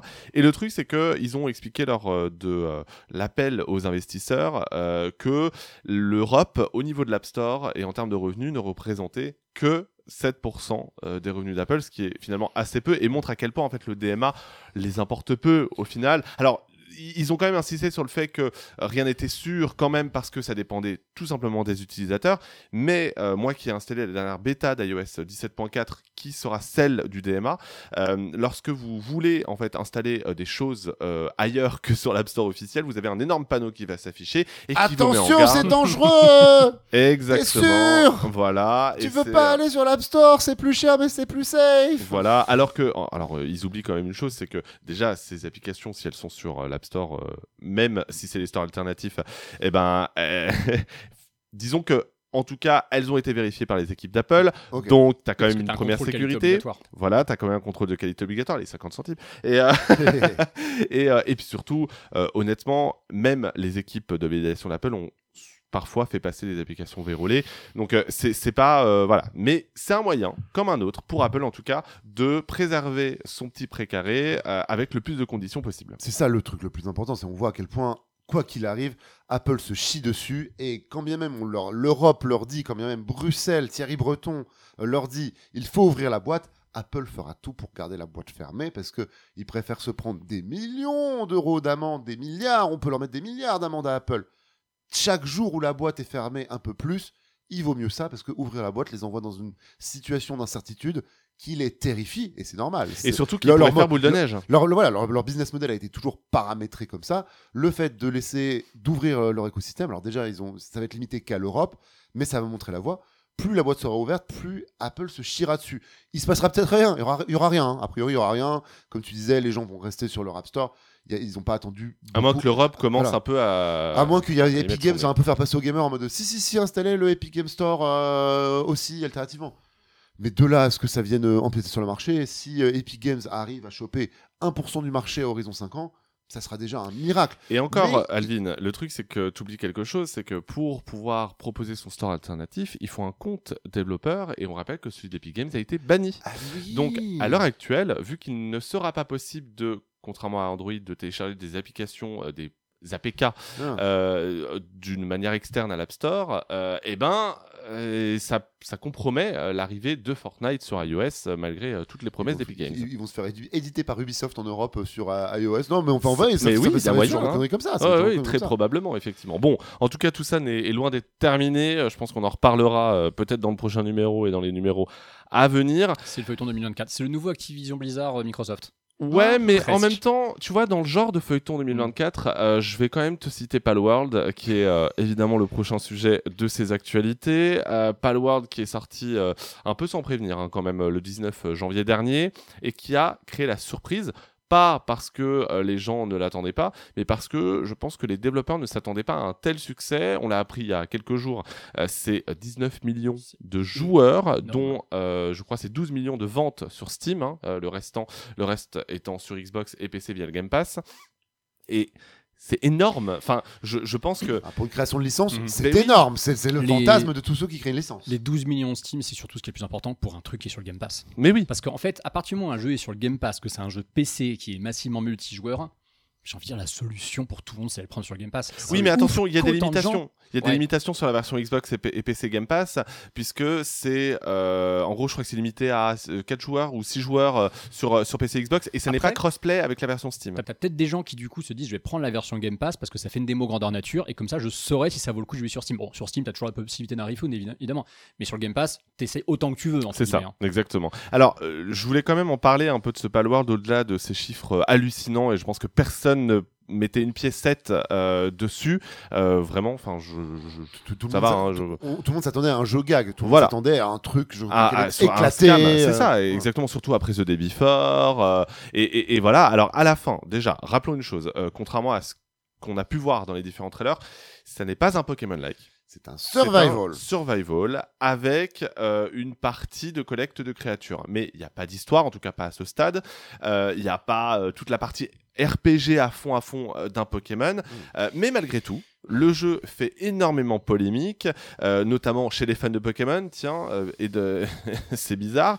Et euh, ces fans-là pointent du doigt le fait que les designs des créatures, les pals, comme on appelle ça, ressemblent parfois beaucoup trop à celui des Pokémon, euh, au point qu'ils ont alerté euh, Pokémon Company. Parce que Pokémon Company n'a pas internet, hein, sachez-le, hein, ils Voilà. sont pas capables. Mais oui, non, leur Ouais. communiqué absolument lunaire de Pokémon Company. Oui, on nous a averti qu'un jeu euh, ressemblait éventuellement à, euh, au nôtre, en plus beau et en, et en mieux. Euh, et, du coup, on va, on va enquêter. Alors bon, euh, je pense que eux-mêmes ne veulent pas. Et d'ailleurs, c'est ce que disait, j'ai oublié son nom, c'est Ismaya Isala sur Twitter qui, expliquait qu'en gros, bah, Pokémon Company n'avait certainement pas l'intérêt d'aller en justice parce que ça veut dire dévoiler, en dévoiler un peu plus sur leur Mhm. processus créatif. Je, je- vous ne voyez pas, euh, chers auditeurs, mais j'ai mis des gros guillemets autour de processus créatif. Ils vont rien faire, il n'y a rien à faire. Voilà, Y a parce rien que. C'est ça, c'est- probablement s'attirer plus d'emmerde qu'autre chose. Tu crées un effet stressant en faisant ça surtout. C'est-à-dire que tu fais parler un peu plus du jeu parce que Pokémon Company, mine de en communiquant, vu le. le- le- Bien sûr, ils ont mis déjà une ont- semaine hein, à Voilà. communiquer. hein. Et puis en- encore une fois, comme tu le dis, c'est, ils savaient déjà, Palworld, on en parle depuis. Quand on s'intéresse aux jeux vidéo, Palworld, ça fait des mois qu'on est au courant que ça existe, on sait que ça va sortir, et on sait que c'est un, enfin, on se disait que c'était un Pokémon-like. Il s'avère que du coup, ce n'est pas vraiment. Non, non, c'est un jeu de survie. C'est ouais. plus au niveau des créatures, Oui. effectivement, que tu as, un problème. Mais je pense que Pokémon Company, le seul truc qui peut les inquiéter, c'est si c'est un phénomène qui explose sur la durée. Ça commence à être le cas, mais si ça se trouve, peut-être que dans deux mois, ça sera un dead game complet, tout le monde l'aura acheté, mais Oui, mais pas de ça. suivi. Parce que Parce le, que le le jeu. n'aura pas les reins solides pour assurer le suivi. Mais possible. oui, et puis derrière, le, le jeu a beaucoup de succès parce que sur Twitch, il a énormément de succès Ça aussi. Et, et- et- et si les streamers ne s'en étaient pas emparés, on parlera d'un autre jeu qui a justement aussi bénéficié de cette hype sur Twitch et sur YouTube, je pense que le jeu ne se serait pas vendu à, euh, en tout cas, n'aurait pas attiré 19 millions de joueurs. au- Au-delà de ça, c'est je pense ce que Palworld répond à euh, Palworld remplit un espace vide qui est laissé par Pokémon. Pokémon, c'est quand même toujours le même jeu qui évolue avec avec vraiment genre de un petit pas par un petit pas, qui devient de plus en plus moche chaque année, en tout cas qui est de plus en plus en retard sur les standards de l'industrie, Mm. et qui a jamais réussi à faire évoluer son gameplay, ou si peu. Oui, alors il y a eu Arceus, mais voilà, bon, c'est pas non plus. euh, En fait, c'est le même gameplay, mais avec euh, d'autres choses, limite l'usine à gaz. Ça évolue tellement peu que l'auteur de Génération Pokémon n'y joue même plus.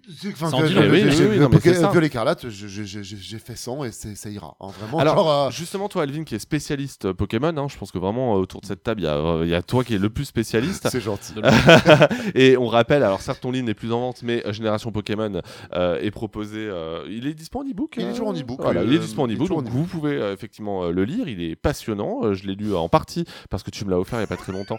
Et je l'ai lu en partie. L'ai Et il est passionnant. Non, mais parce que juste j'ai d'autres livres à lire. Et que 400 j'ai pas balles, le temps, c'est un gros bouquin. hein, Oui, oui, voilà. voilà, c'est un gros truc et voilà. Mais je l'ai quand même lu en partie et de ce que j'en ai lu est effectivement déjà passionnant. On en apprend euh, beaucoup sur euh, bah, ce qu'a été Pokémon, hein, parce que bon, il La, est plus la à naissance jour. de, la naissance de Pokémon et Tajiri, c'est formidable. Exactement. Palworld, c'est un peu plus simple. C'est un truc qui fait des NFT. Les mecs, ils cherchaient comment faire du Alors, pognon. ils voilà. une idée. hein. C'est ça. Et du coup, euh, le, le truc, c'est que toi, en tant que spécialiste, euh, est-ce que as senti, je pense, euh, ce succès comme étant un peu une réponse à, on peut le dire, la débâcle du dernier Pokémon Parce que j'ai pas l'impression qu'Arceus s'était pris autant de merde dans la gueule. Non, non, faut, faut pas le dramatiser. Le problème, c'est que les, les joueurs de Pokémon, Pokémon, ils en sortent jamais qu'un par an, ce qui est déjà beaucoup trop, et qu'ils n'arrivent pas à faire évoluer leur franchise, mais que l'appétit des fans de Pokémon et des fans d'univers comme Pokémon est bien plus large et qu'on pourrait leur proposer bien plus. Ce que faisait Pokémon fut un temps. Ils sortaient plein de spin-offs, ils sortaient du. Pokémon Snap, ils sortaient du Trading Card Pokémon Donjon Mystère.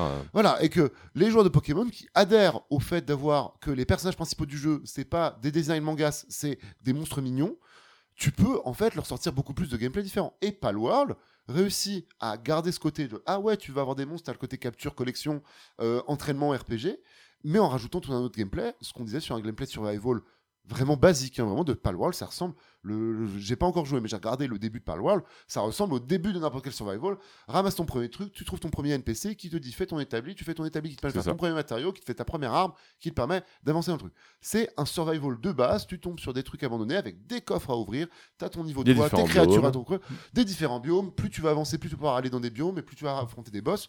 C'est un gameplay de survival avec, au lieu de collecter des armes, tu collectes des pals qui effectivement ressemblent un peu à des Pokémon. En même temps, c'est bon, euh, Pokémon n'a pas inventé les mêmes monstres mignons. Surtout quand on- on voit la gueule des derniers Pokémon en date, hein, Quand, on se dit quand même quand que. Pokémon sort en 96, il y a déjà eu des Dragon Quest Monsters euh, avant. euh, les Digimon existent déjà, ont Eh oui. déjà été sortis au même moment. Euh, donc, c'est ça que je trouve. Enfin, Palworld, c'est passionnant de tous les côtés. Le fait que ça ait cartonné, ça montre que bah, les joueurs de Pokémon étaient chauds pour d'autres gameplays, ou que, en tout cas, on peut récupérer le concept de Pokémon et y mettre des gameplays très différents.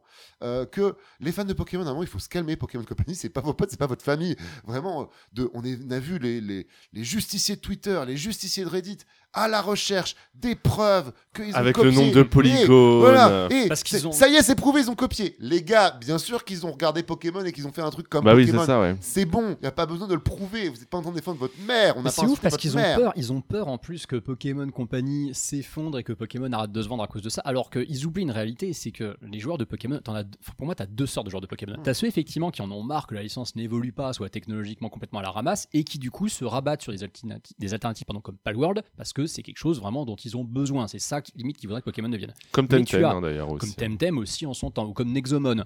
Mais ce que je veux dire, c'est que tu as aussi, et ça on la néglige beaucoup, une énorme frange de consommateurs Pokémon qui sont les mêmes joueurs Switch que les joueurs FIFA, qui sont des joueurs PlayStation. Ils n'achètent une console Nintendo que, Que pour, pour jouer à Pokémon. Pokémon, ouais. Ils, Ils jouent savent à même Pokémon pas- Go entre les autres voilà, épisodes. ça. Ils savent même pas à quoi ressemblent les autres jeux du moment. Ils savent peut-être même pas qu'il y a un Breath of the Wild qui pourrait leur donner une idée d'à quoi pourrait ressembler un Pokémon bien fini sur Switch. Ils s'en. Ils Oui, parce que le dernier épisode s'est vendu à plus de 20 millions d'exemplaires. Hein, euh, il voilà, est parti pour être. Quand on aura le bilan annuel vraiment de Nintendo, on verra s'il a réussi à atteindre les chiffres de la première génération, qui bon sont toujours cheatés avec Pokémon Jaune. S'il arrive à les battre, c'est vraiment pour le coup que la Switch était la console de tous les records. J'ai quand, même- j'ai quand même une question pour vous, euh, les gars. C'est que, est-ce que malgré tout, euh, enfin, oui, les fans en ont beau- probablement beaucoup trop fait sur Palworld, mais est-ce que Pokémon Company ne doit pas tirer quelque chose de succès de Palworld? Ah, il faut comprendre que les, il y a d'autres, enfin en tout cas en termes de gameplay, on a vu que les, les, les 20 pauvres mecs de Palworld ont réussi à faire un truc plus joli, mieux animé, ou en tout cas euh, plus sympa, plus cohérent que Arceus ou que Violet Écarlate. Ouais. Genre, en Alors- que Pokémon Company, à un moment, il faudrait peut-être regarder que l'Unreal Engine, ce serait sur un malentendu, c'est une bonne idée. Complètement. Sur, sur un malentendu, euh, vraiment, euh, à un moment, sortir les doigts ou un peu Ou sortir- revoir le processus de développement. Ouais, hein, un, aussi, peu, hein. un peu aller voir ailleurs, que quand, quand ils prennent des studios externes, c'est pas pour leur sous-traiter euh, des remakes, mais de se dire, ok, est-ce qu'on ne devrait pas faire un vrai audit pour avoir un vrai studio externe qui vient bosser? Avec nous, qui vient rafraîchir le jeu, comme euh, Nintendo s'en vante pas, mais comme euh, Breath of the Wild et sa suite euh, ont été, il y a eu du support de Monolith, il y a d'autres studios qui sont Bien sûr, oui, oui. Euh, sur Pokémon, ils ont toujours un peu de Mais mal. même Bandai Namco a aidé sur New Pokémon Snap. Ouais, ouais, voilà, sur sur, les spin-offs. ils se font aider, mais Mm. pas Sur les sur- principaux, ils osent pas. Ouais. Et que, enfin voilà, le vrai challenge, c'est au niveau de Pokémon Company, que genre, la licence principale fait du surplace et que bah, n'importe quel mais concurrent N'importe quel concurrent qui présente un peu bien la preuve Palworld fait 18 millions de joueurs parce que a, il faut un peu se bouger le cul, quoi. En fait, tu dis elle fait du surplace. Le seul problème, c'est que le seul point sur lequel elle fait pas du surplace, c'est sur les ventes. Et chaque épisode de Pokémon se vend mieux que le vend mieux que le précédent. Parce que ouais. si tu excèdes vraiment la première et la deuxième génération, qui sont des anomalies de Oui. leur époque, les jeux Pokémon à chaque génération se vendent encore un peu plus. La longévité exceptionnelle de la Switch aidant. Et tant qu'en fait, ça ne touchera pas au portefeuille directement des Pokémon Company, tant Ouais. qu'ils sentiront pas une baisse. Je te dis n'importe quoi. Si là, ils avaient sorti une dixième génération en novembre dernier et que ces chiffres se cassaient la gueule parce que c'était moche Ouais. et qu'en face, t'avais pas le droit. Là, ils se diraient, on a peu besoin de réagir. Mais le problème, c'est que les chiffres de vente d'Écarlate Violet plus du DLC, tant que ça leur donne raison, ils auront pas envie de remettre en question leur, bu- leur et, budget. et puis, et puis, il faut pas, faut se calmer aussi en termes de, de franchise, en termes de produits dérivés. Pokémon est largement devant. Avant qu'ils vous fassent un film Palworld, euh, voilà. de- là, sur un malentendu, sur un c'est rigolo, 20 euros. Vous regardez JDG y jouer, il met les musiques de Pokémon en fond, c'est très drôle. Euh, Est-ce que dans trois mois, on aura envie d'aller regarder la série animée de Palworld? Euh, on se calme, hein, ça. ça. reste quand même euh, générique et c'est une bonne blague.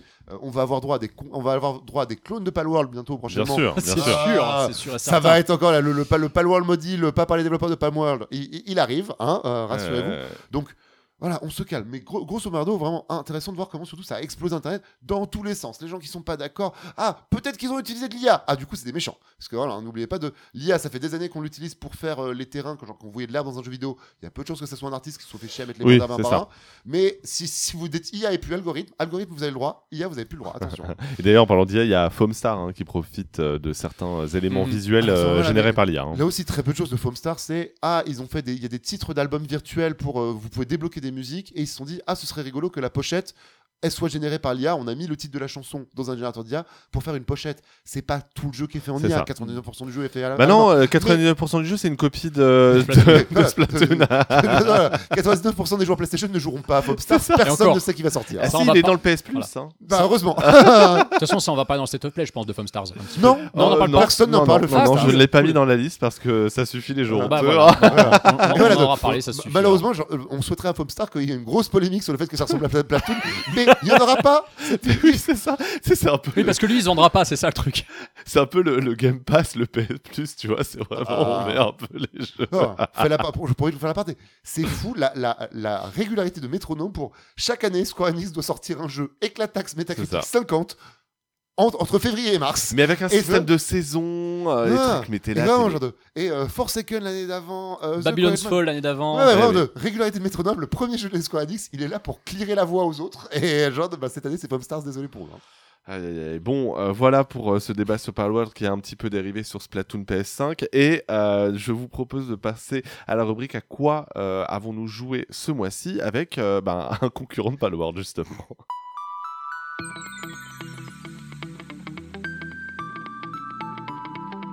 On parlait de Palworld euh, dans les news de euh, Manetta 3. Parlons du concurrent euh, de Palworld, euh, mon cher euh, Alvin, puisque c'est un jeu que tu connais bien. c'est un jeu de survie encore. Un jeu de survie, effectivement, qui était dans mon viseur depuis pas mal de temps. S'appelle Enshrouded, qui est un petit peu, alors dont sa hype a été un petit peu volée par celle de Palworld, alors que pourtant, il y a des choses à dire. C'était la démo la plus téléchargée au cours du Steam Fest de fin d'année dernière. C'est littéralement un survival. Vraiment, alors c'est pour ça qu'on vous a dit ce mois-ci, c'est on redécouvre ce que c'est que le survival. C'est un survival vraiment basique. La, la, promesse est exactement celle d'un gameplay de survival, exactement celle d'un Valheim, exactement celle d'un Conan Exiles, exactement celle d'un Minecraft. Euh, vous vous réveillez sur une map, euh, vous êtes à poil, vous allez devoir explorer, vous crafter, combattre des boss, euh, aller de plus en plus loin, découvrir des biomes. Le gameplay est vraiment tout à fait standard, mais très bien exécuté. Et euh, Enshrouded a fait un choix euh, qui est particulièrement euh, étonnant et en même temps finalement très logique, et ça change tout. Euh, le jeu n'est pas sur une map aléatoire.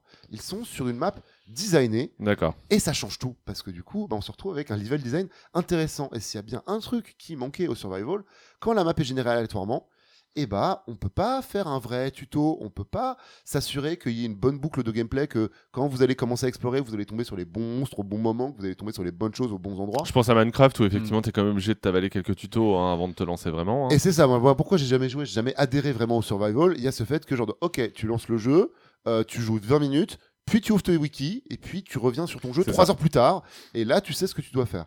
Euh, et ben Uncharted évite complètement ça, parce que bah, le jeu s'explique de lui-même, il y a- du level design.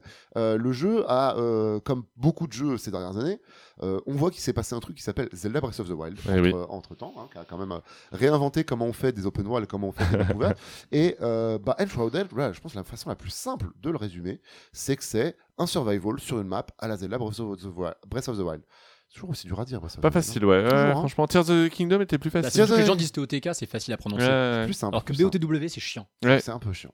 Euh, donc euh, la map est vraiment remplie euh, de petits villages, de petits donjons. Il y a, de des- y a petits secrets, etc. Enfin, est-ce que ça, est-ce que ça valorise euh, l'exploration Ça valorise beaucoup l'exploration. Quand, quand vous allez arriver dans un nouvel endroit, euh, il n'y a pas énormément de loot qui se trouve directement, mais vous allez trouver des documents, des documents qui expliquent Ah, l'or. un petit peu de l'or. Et une fois que vous avez trouvé un document qui explique un peu de l'or, et bah ça va trigger une quête dans le village qui est généralement consiste à trouver un trésor qui a été laissé là-bas.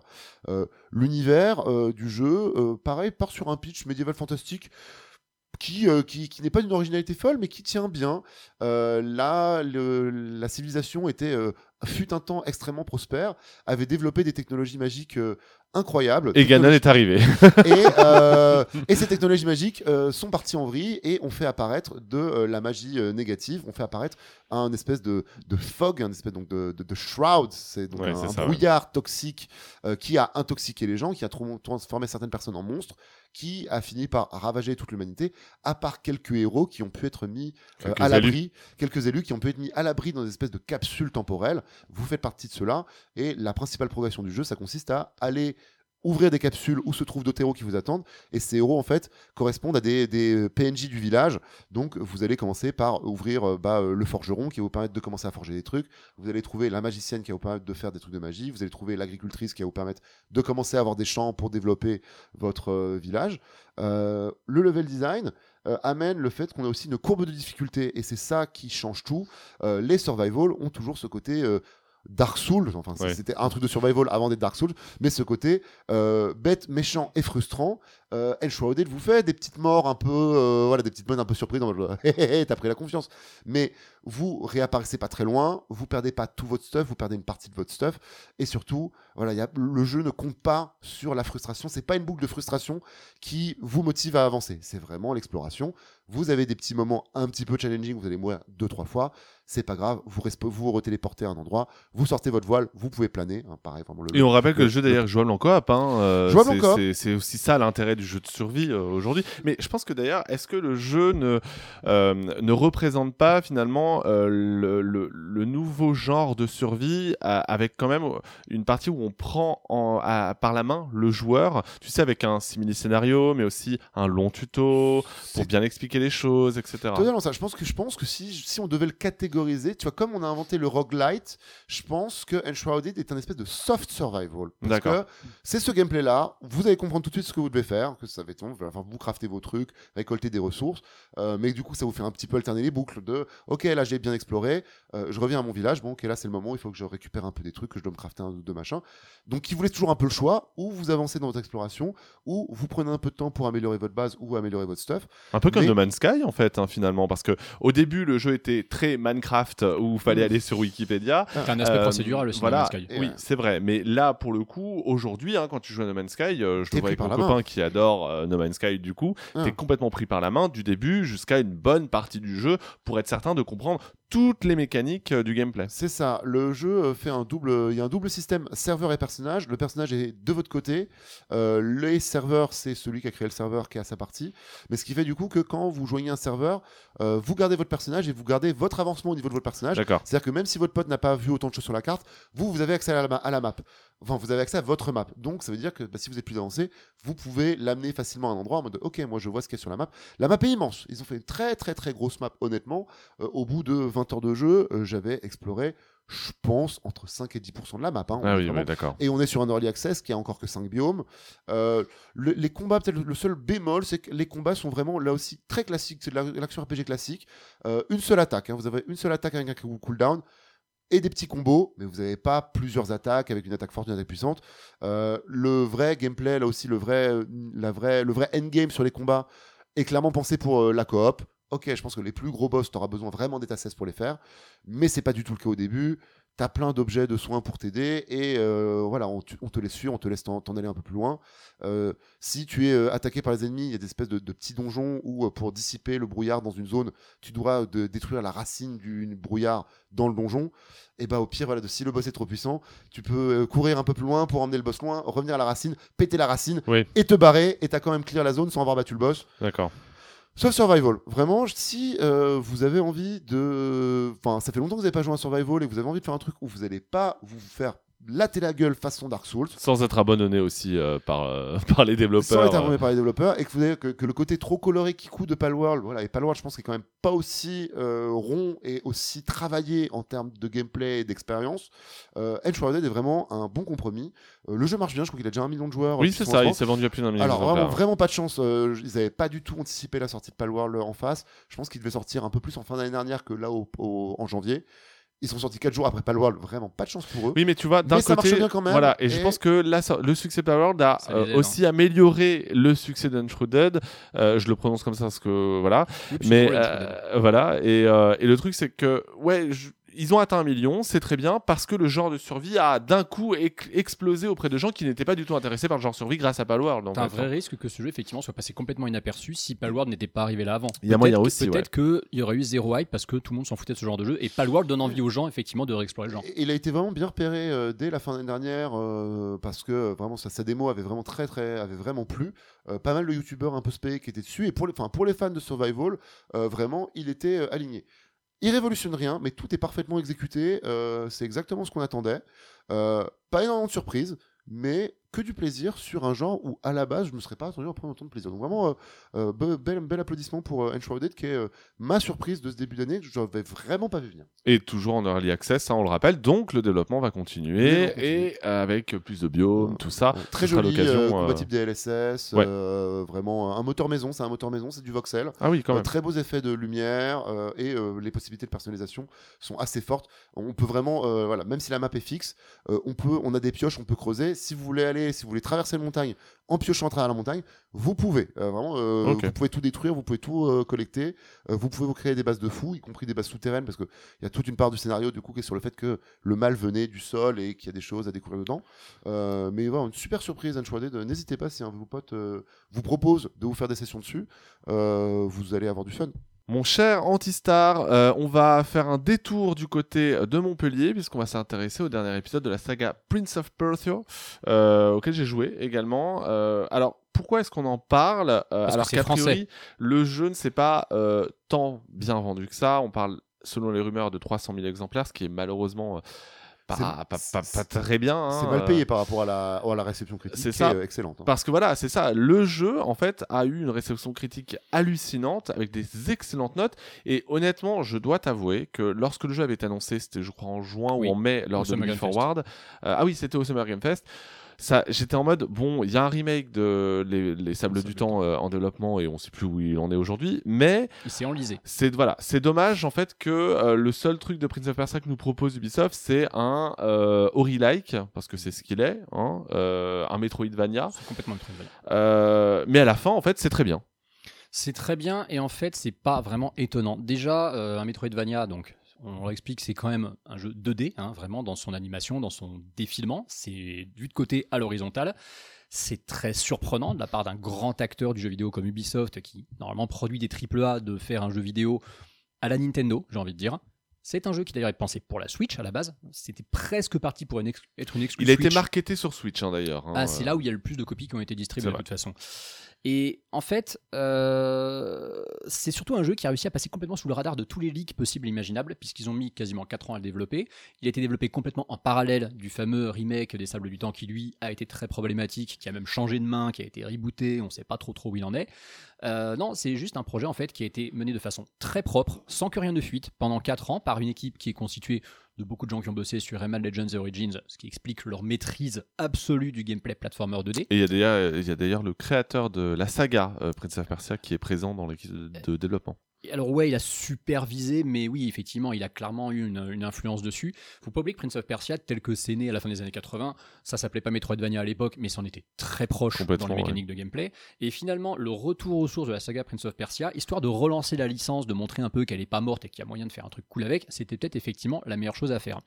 Maintenant, le problème c'est que le Metroidvania, c'est vraiment un genre qui est souvent réservé aux indés.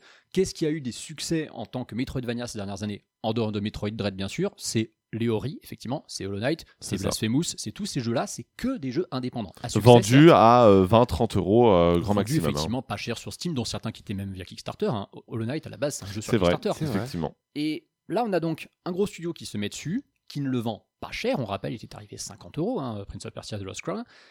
Et en fait, c'est littéralement des gens qui ont compris effectivement qu'est-ce que c'est que le Metroidvania, qui font une lettre d'amour à un genre qu'ils ont complètement assimilé, dont ils ont décidé de respecter tous les codes, d'exploiter la licence Prince of Persia, son lore, son univers, qui, qui se prête à merveille à ce genre de jeu. Avec un petit twist, le fait que du coup, c'est le, le prince, il faut aller euh, sauver le prince, ça permet d'avoir un autre héros que le prince. C'est ça, parce que c'est vrai que c'est c'est important de le préciser, euh, parce que peu de gens le savent euh, peut-être, euh, c'est qu'on n'incarne pas le prince de Perse. On n'incarne pas du tout le prince de Perse. Le prince de Perse, littéralement, c'est euh, c'est la victime dans l'histoire. C'est-à-dire que c'est lui. Voilà, au lieu de devoir effectivement libérer une demoiselle en détresse, là c'est un damoiseau en détresse hein, qu'on doit libérer littéralement. C'est le prince de Perse qui a été euh, qui a été fait prisonnier.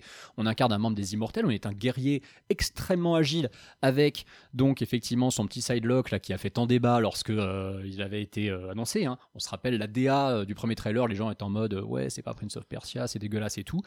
Il faut déjà un pas s'arrêter à cette DA qui certes fait peut-être un peu jeu mobile, mais en attendant le jeu n'est pas du tout un jeu mobile dans son Oui, et puis, le, et puis honnêtement, moi j'ai trouvé Et le jeu très beau et surtout très impressionnant côté technique parce que le jeu tourne à 120 FPS sur console euh, PS5 et, et Xbox Series et, PC 60 sur et à Switch, c'est aucun 60 sur. Switch et c'est constant. Rappelons-le, voilà. Enfin, c'est en fait c'est du constant. niveau, c'est du niveau d'Ori qui tournait à 60 FPS, mais faisait euh, jouer beaucoup l'effet de flou euh, à l'arrière de manière assez impressionnante d'ailleurs. Et là, Prince of Persia, vraiment, j'ai halluciné à quel point il tourne bien. En fait, ce qui est très étrange avec Prince of Persia quand tu y joues, c'est que c'est le jeu qui, en termes de feeling manette en main, m'a le plus fait penser à Metroid Dread. Et je peux te dire que sur Switch, on est sur une sacrée référence. hein, parce que. Metroid Dread, un de ses gros points forts, c'est que c'était un jeu extrêmement jouissif, très nerveux, très vif.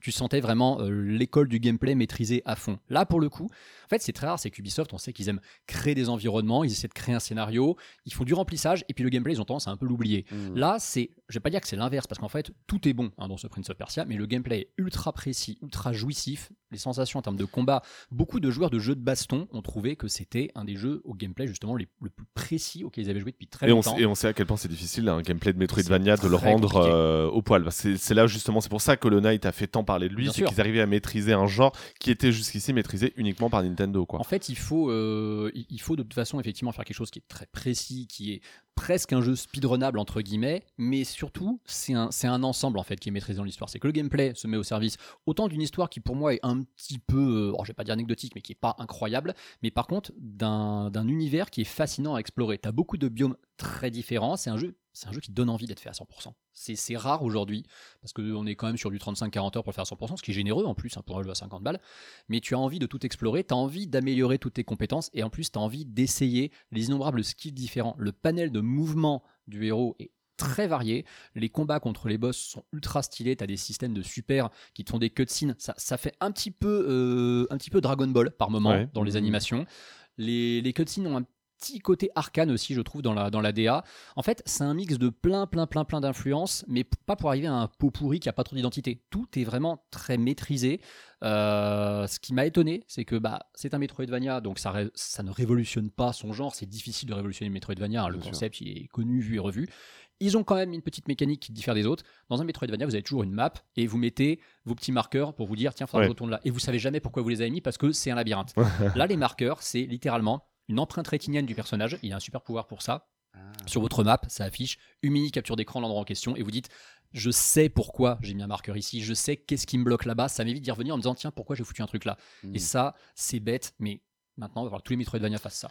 J'espère que Hollow Knight Silksong euh, proposera effectivement cette fonctionnalité parce que Tu sais que Hollow Knight Silksong, ce qui est terrible, c'est que depuis qu'il a été annoncé, ont été annoncés, développés et sortis Blasphemous 2, Ori and the Will of the Wisps et, euh, et Prince of Persia The Lost Crown. Et il a tout intérêt, effectivement, et même Metroid Dread. Et hein. Metroid et Dread. Metroid Dread aussi. Il a tout- effectivement, oui, euh, parce que Metroid Dread, c'est un petit peu maman qui revient pour vous dire comment on joue. hein. C'est ça, parce que le, le exactement. moment où Metroid Dread revient, c'est euh, un côté bon, bah c'est bien, vous avez fait des Metroidvania en 2D pendant 20 ans. Maintenant, on va vous rappeler comment on fait, quoi. Alors en parlant de retour, euh, passons à ton deuxième jeu euh, auquel tu as pu un peu jouer euh, ces dernières semaines. C'est Persona du Game 3. Pass. euh, c'est un jeu du Game Pass, effectivement. Game Pass. Persona 3 Reloaded. Reload, euh, tout court. qui euh, ah, Reload, pardon, j'avais mis euh, Reloaded.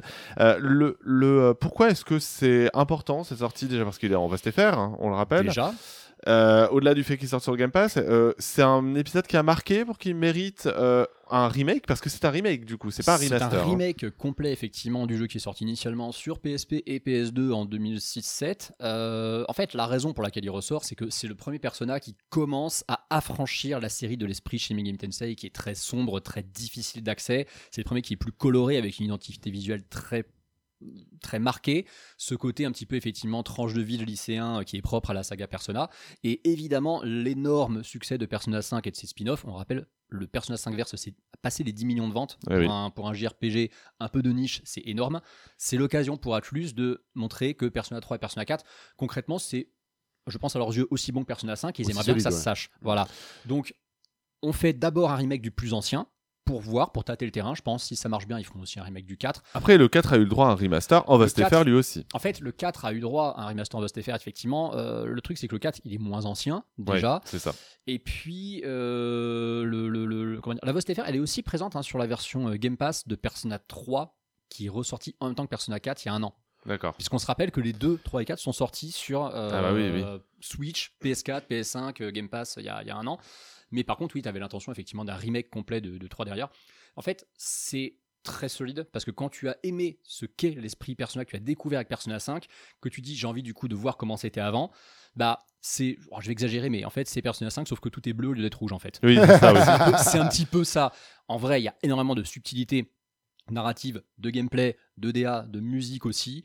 Mais quand tu as joué à Persona 5, que tu as découvert cette licence avec le 5 et que tu te dis est-ce que je peux vraiment apprécier les anciens? Persona 3 Reload, c'est une super porte d'entrée pour faire découvrir comment étaient les anciens, quels scénarios ils pouvaient avoir. Mais modernisé quand même, avoir. coup? Comment ça a été modernisé? Ça a été modernisé euh, parce qu'il faut savoir que Persona 3 de base avait des mécaniques qui étaient quand même extrêmement euh, vieillottes même pour l'époque et qui sont complètement obsolètes aujourd'hui. Faut Le- imaginer, faut imaginer que Le c'était- menuing sur ce genre de jeu-là, quand tu reprends des RPG d'il y a 15 ans, genre Ouais. tu vois le menuing, il est genre, Ouais. on peut plus. Hein. Et puis imagine, imagine quand même un, un JRPG au tour par tour où tu ne pouvais vraiment diriger que le leader de l'équipe. Le reste était contrôlé par l'IA. C'est ultra chiant. Là, Bah, c'est toujours un peu, un peu le cas aujourd'hui, de, euh, notamment des Final Fantasy, hein, pour ne citer que. euh, c'est vrai que Square Enix a embrassé le côté on n'a qu'un seul personnage euh, jouable. Alors ouais, t'as qu'un seul personnage jouable, mais au moins tu peux quand même donner des directives C'est vrai. au reste de ton équipe. Et puis euh, bon, de toute façon, est-ce que Square Enix fait encore des JRPG au tour par tour? C'est un peu un autre problème. Oula, oui. Voilà. Bah, FF7 euh, Remake qui avait une possibilité de, de gameplay. Oui, c'était une alternative.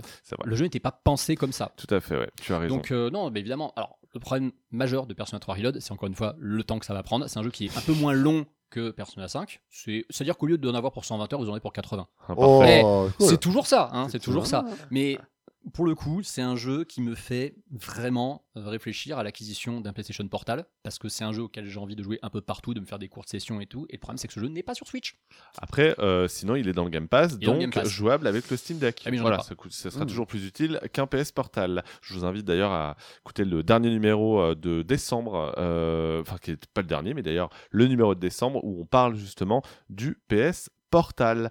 Parlons justement de Sony et de PlayStation, puisque moi de mon côté, j'ai pu jouer à The Last of Us Part 2 Remastered, euh, très exactement. Le, euh, bah, moi j'avais beaucoup aimé euh, Telou 2, j'avais pas bien aimé Telou 1, je dois bien admettre. Ok. Le, le- le 1 m'avait, euh, mais m'était pas assez euh, bien au-dessus parce que je trouvais que c'était pas, que c'était pas si dingue que ça, même si graphiquement pour euh, de la PS3 c'était effectivement impressionnant. Alors voilà, moi j'avais, j'avais fait d'ailleurs avec plaisir malgré tout le remaster, enfin non le remake, Le remake, de The Last of Us 1 histoire de me remettre dans le bain. Et là donc euh, cette suite ressort sur PlayStation 5 Et sur PC. euh, et sur PC effectivement. Alors on n'a pas encore, pas sur sortie, PC, hein, euh, sur PC, mais il est dispo sur PS5 à un tarif un petit peu plus intéressant que le remake du 1 Bah, puisque beaucoup plus, hein. il est oui bon, il est à 60 euros quoi mais 50. euh, 50 pardon et euh, contre 80 et effectivement bah euh, moi je m'attendais pas à grand chose parce qu'effectivement ce n'est qu'un simple remaster Euh, je m'attendais quand même juste à pouvoir un peu justifier cette cette augmentation de prix, parce qu'on va pas se mentir, c'est une augmentation de prix au passage.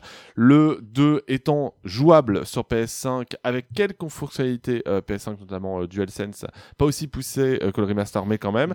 Euh, et le jeu 60 tournait FPS. déjà à 60. euh, et le truc, c'est que bah, à la fin, j'ai été un peu déçu dans le sens où, pour quelqu'un qui a déjà joué à The Last of Us 2, non, il n'y a aucune nouveauté au niveau de l'aventure principale. Alors je le savais, hein, c'est ce qu'a dit Naughty Dog, mais le truc c'est que vraiment, dites-vous que si vous avez joué à The Last of Us 2, ça ne sert à rien d'acheter le remaster. Ça ne sert absolument à rien. Pourquoi? Parce qu'il y a des nouveautés quand même hein, avec le remaster. Fallait bien justifier euh, les euh, 25 euros en plus par rapport euh, au jeu original.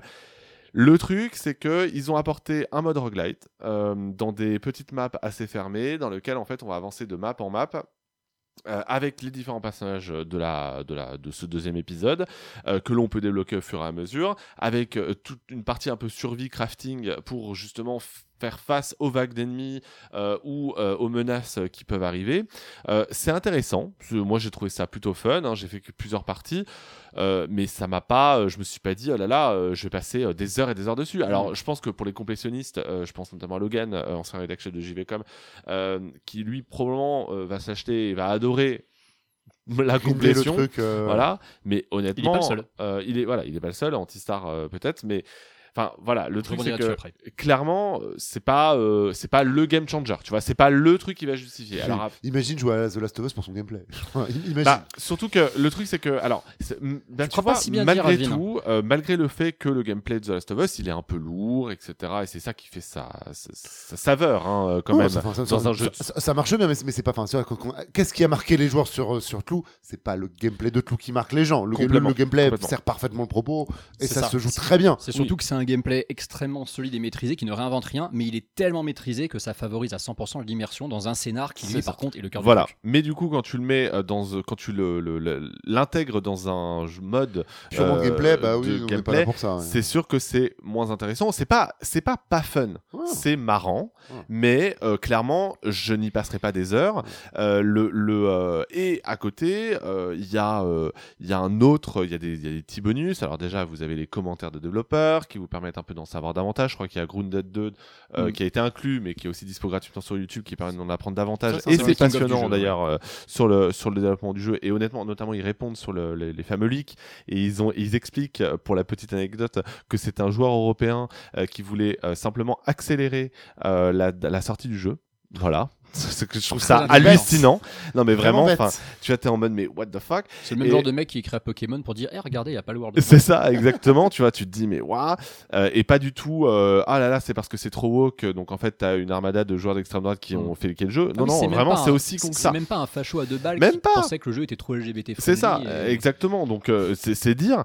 Euh, et à côté, vous avez aussi ce qu'ils appellent, euh, je crois que c'est les niveaux perdus ou euh, Mhm. les, les- je sais C'est plus niveau exa- perdu. Ouais, les niveaux perdus. Donc il y en a trois. Euh, bah, euh, le truc, c'est que c'est un truc qu'il faut savoir, et je sais qu'ils en ont parlé sur le blog PlayStation, mais vraiment, faut le voir pour le constater. C'est que c'est des niveaux qui ne sont pas finis, qui sont en fait Ah, mis principe, dans le oui. jeu au moment, euh, et ils sont laissés dans leur jeu au moment où le développement de ces niveaux ont été terminés. Et le truc, c'est que c'est pas des niveaux complets. Ne vous attendez pas à avoir, euh, je sais pas, 5 Des heures de gameplay. oui, ouais. C'est quelques minutes. Euh, le, le, et du coup, il n'y a, pas les- il y a pas les dialogues pour la plupart. Ouais. Il n'y a pas tous les toutes les animations qui sont terminées. Euh, c'est du brut de décoffrage, hein, vraiment. Ouais. Les animations du visage, tout ça, c'est même parfois très cringe. En, en tant que pro- professionnel de jeu vidéo, moi, je trouve ça Mm. fascinant et je trouve ça super que ce soit préservé parce que ça fait partie des choses qui après deviennent des légendes qu'on trouve Oui, sur bien YouTube. sûr. C'est 15 très transparent. en c'est quali- ça qui est qualité cool. pourrie. C'est voilà, c'est très transparent. Et Ouais. en plus de ça, tu peux aussi avoir les pendant euh, euh, ta découverte de ces niveaux où il n'y a pas de gameplay finalement, euh, avoir les commentaires des développeurs qui vont t'expliquer pourquoi, pourquoi ils ont développé cette zone, pourquoi est-ce qu'ils ont fini par la supprimer aussi. Mhm. Et c'est toujours intéressant. La, la- la première zone, le- pour, pour, pour pas vous en dire davantage sur les autres, la première zone, ça se déroule vraiment à la fin du jeu, mais c'est un entre-deux. et, et- et où, en gros, Ellie arrive dans une espèce de fête de village. dans C'est un le flashback, village. en fait. Voilà, c'est un flashback. Euh, et euh, du coup, ça nous permet bah, de discuter avec des personnages, etc.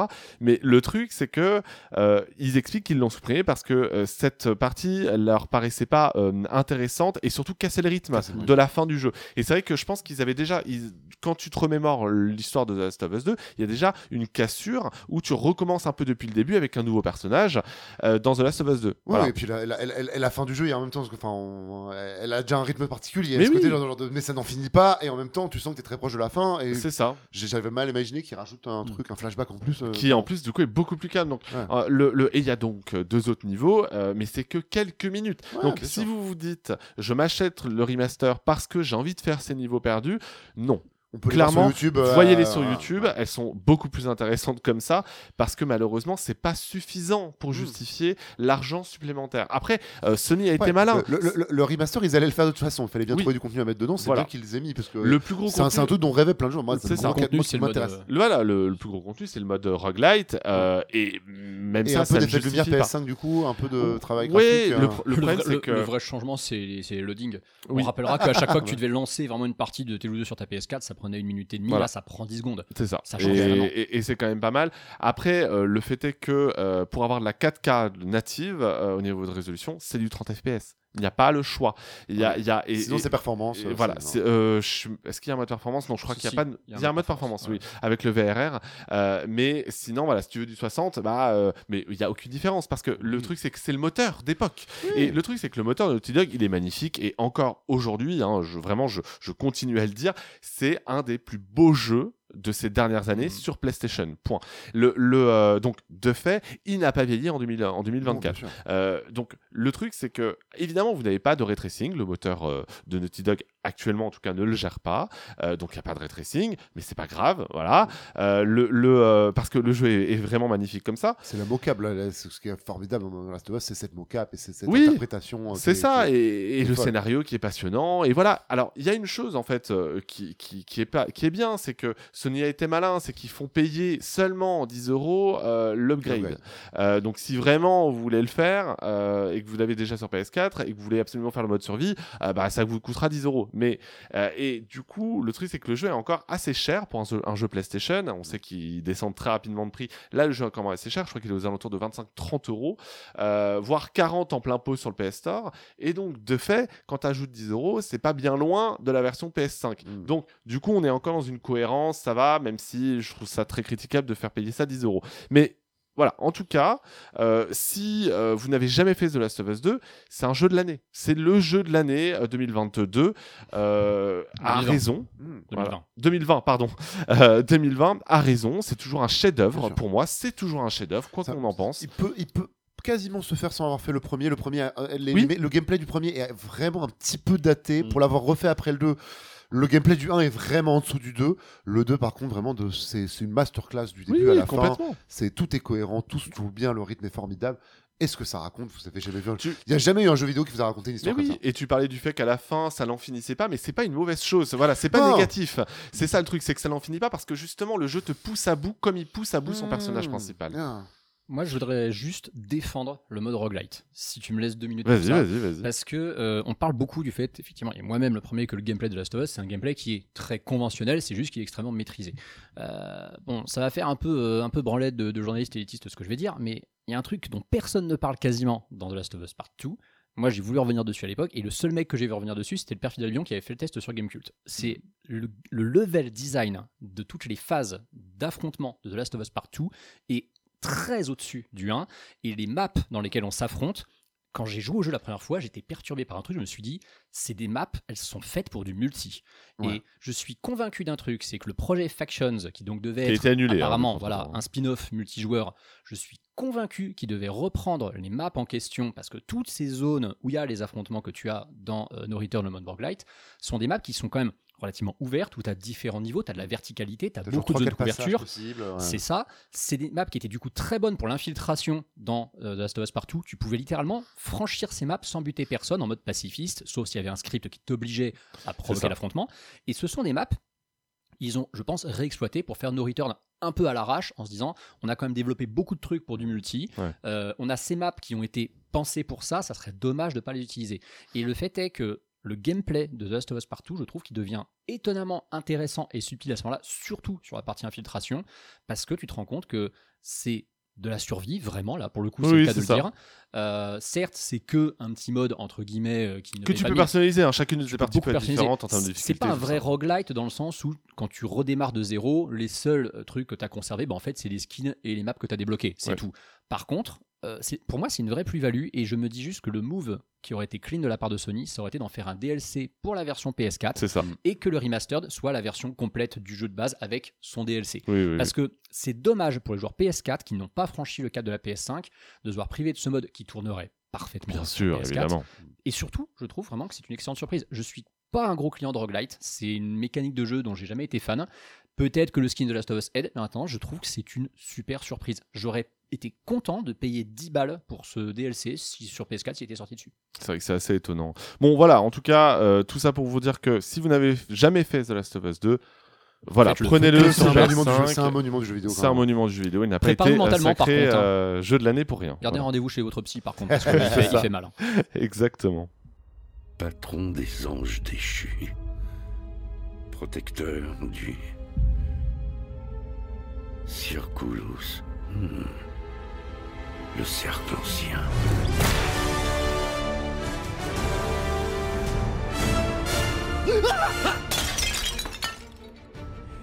Tu sais de quand dater ce vase?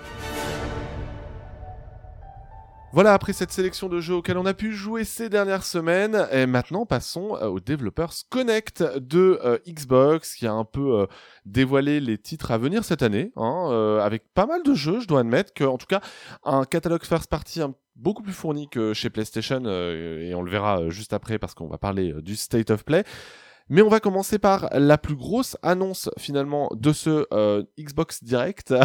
c'est euh, l'annonce de la date de sortie d'Hellblade 2. Alors, je sais pas vous, mais moi personnellement, dans euh, les paris que j'avais fait euh, juste avant euh, euh, le- la diffusion de ce Developers Connect, c'était que le jeu sortait à la fin de l'année. Pour moi, c'était le gros jeu de fin d'année. Et en même temps, c'est vrai qu'il y avait ce côté, c'est quand même un jeu de niche, hein, euh, qui parle notamment de la santé mentale. C'est une, une campagne de 5-10 heures, c'est pas non plus ça. un, un giga triple A. Hein. Oui, mais à côté, c'est quand même le porte-étendard visuel de la Oui. Xbox. Voilà, c'est un, jeu. euh, d'un point de vue technologique. Exactement, tout à fait, euh, notamment aussi au niveau des, des animations faciales. hein. c'est Ninja Theory euh, qui est à la tête du jeu, qui, pour l'anecdote et pour ceux qui n'étaient peut-être pas nés à cette époque, et oui, il y en avait euh, dans nos éditeurs très probablement un jeu exclusif à la base à la PlayStation. C'est Et vrai. oui, avant d'être porté sur Xbox et sur PC euh, par la suite. Et Hellblade 2 Et sur sortira Switch. donc et sur Switch, c'est vrai. pas, Hellblade 1 est sur Switch et ça a été une de mes grandes surprises quand j'ai découvert que c'était le cas. Tu le savais pas non plus, Alvin. Si, si, c'est vrai qu'il Voilà. est sorti sur Switch. ouais.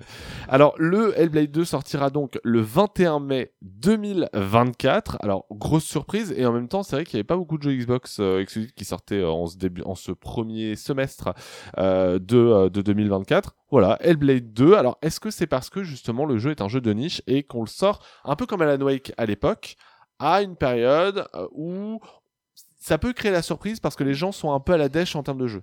Juste avant, la période de juin, qui est toujours la- l'autre période des annonces, on se penche sur la fin d'année.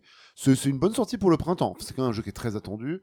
Euh, la communauté Xbox qui est quand même, euh, voilà, ils sont peu nombreux, mais on les voit, on les entend. Puis surtout, il y a Euh, les abonnés Game Pass parce que le jeu sortira sur le Game Pass de. One. hein. Euh, la, la très bonne réputation de Hellblade 2 fait que c'est sûr, du, du premier Hellblade fait que c'est sûr, on va en parler, ce qui fait que c'est sûr qu'il va y avoir de la hype.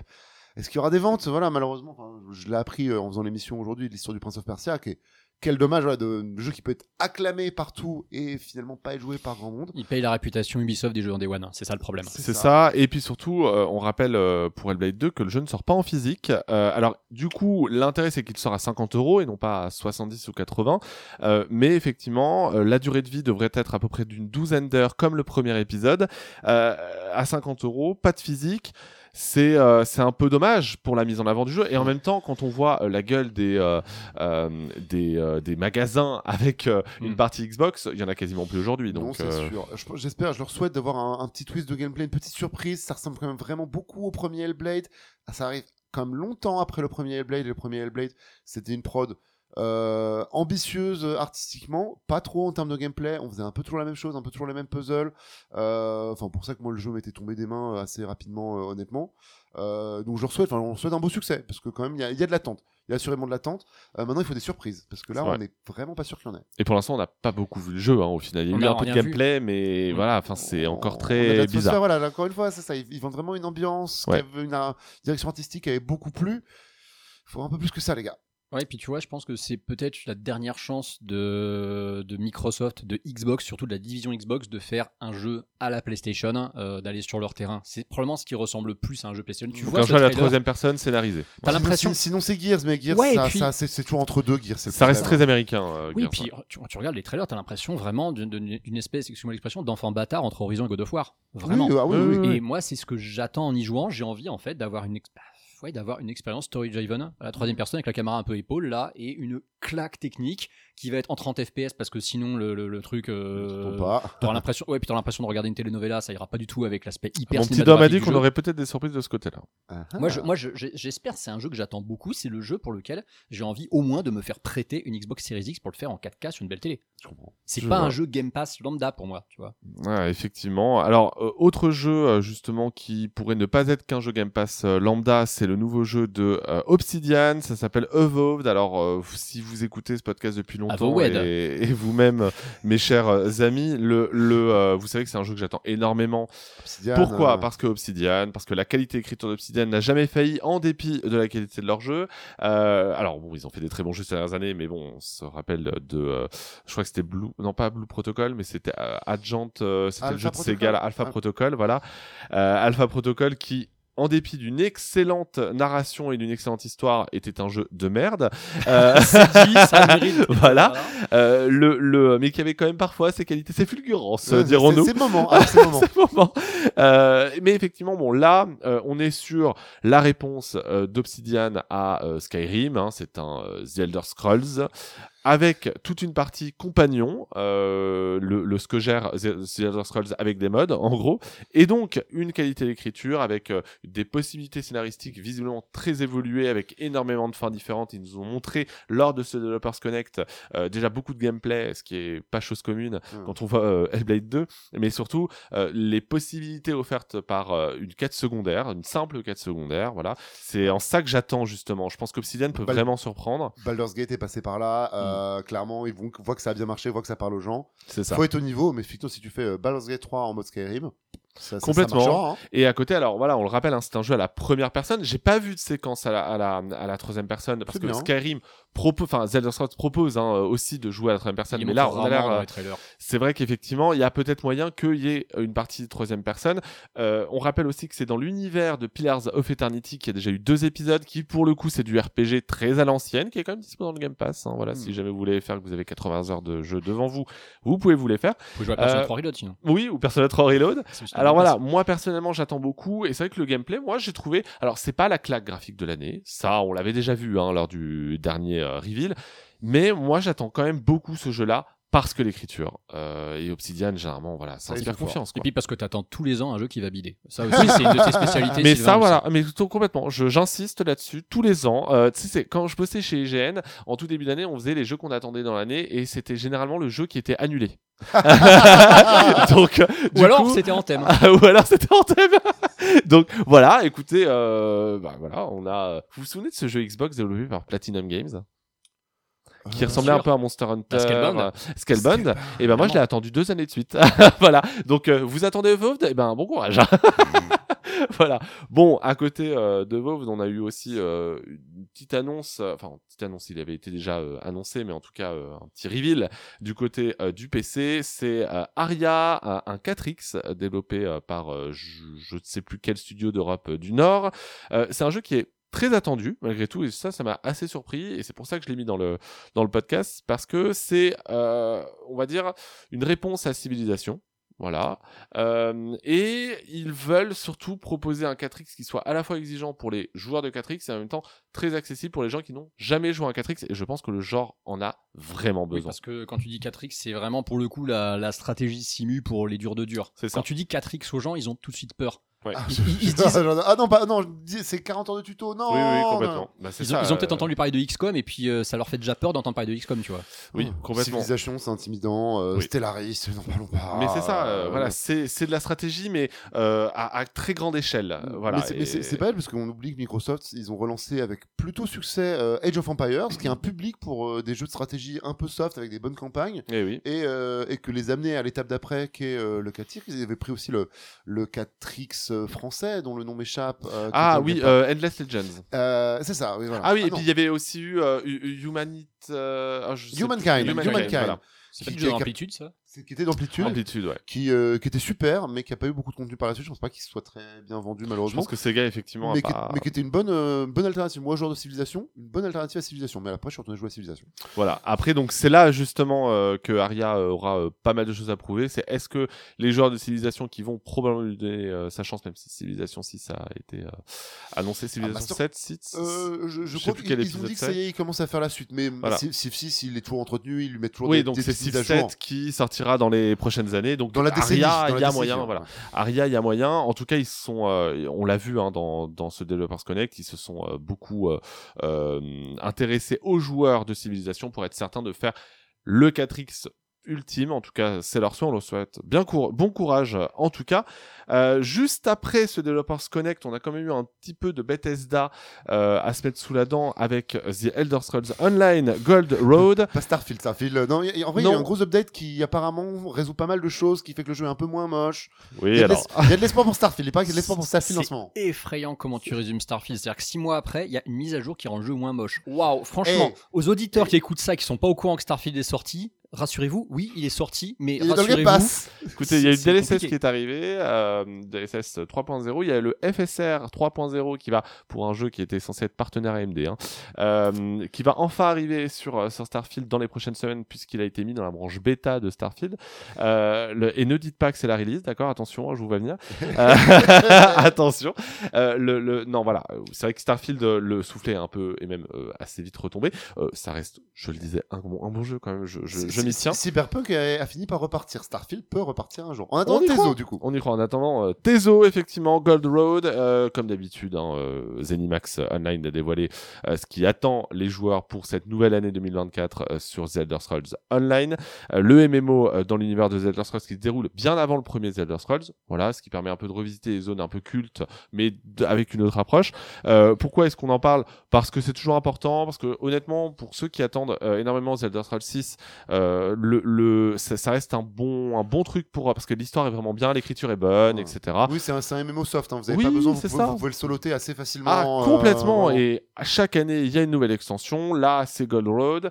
Euh, Il y a une trentaine d'heures de contenu, dont allez, entre 15 et 20 heures de scénario principal. C'est très sympa à faire. Vous n'êtes pas obligé d'avoir fait les précédentes euh, extensions pour comprendre les scénarios de l'extension euh, suivante. Vous pouvez commencer, et ça, c'est une des qualités des Online, à, dans n'importe quelle zone parce qu'il y a un upscale de, euh, de niveau. Euh, Enfin voilà, c'est vraiment sympa. Allez-y, vraiment. Il est dans le Game Pass d'ailleurs pour le jeu de base avec euh, d'autres d'autres extensions.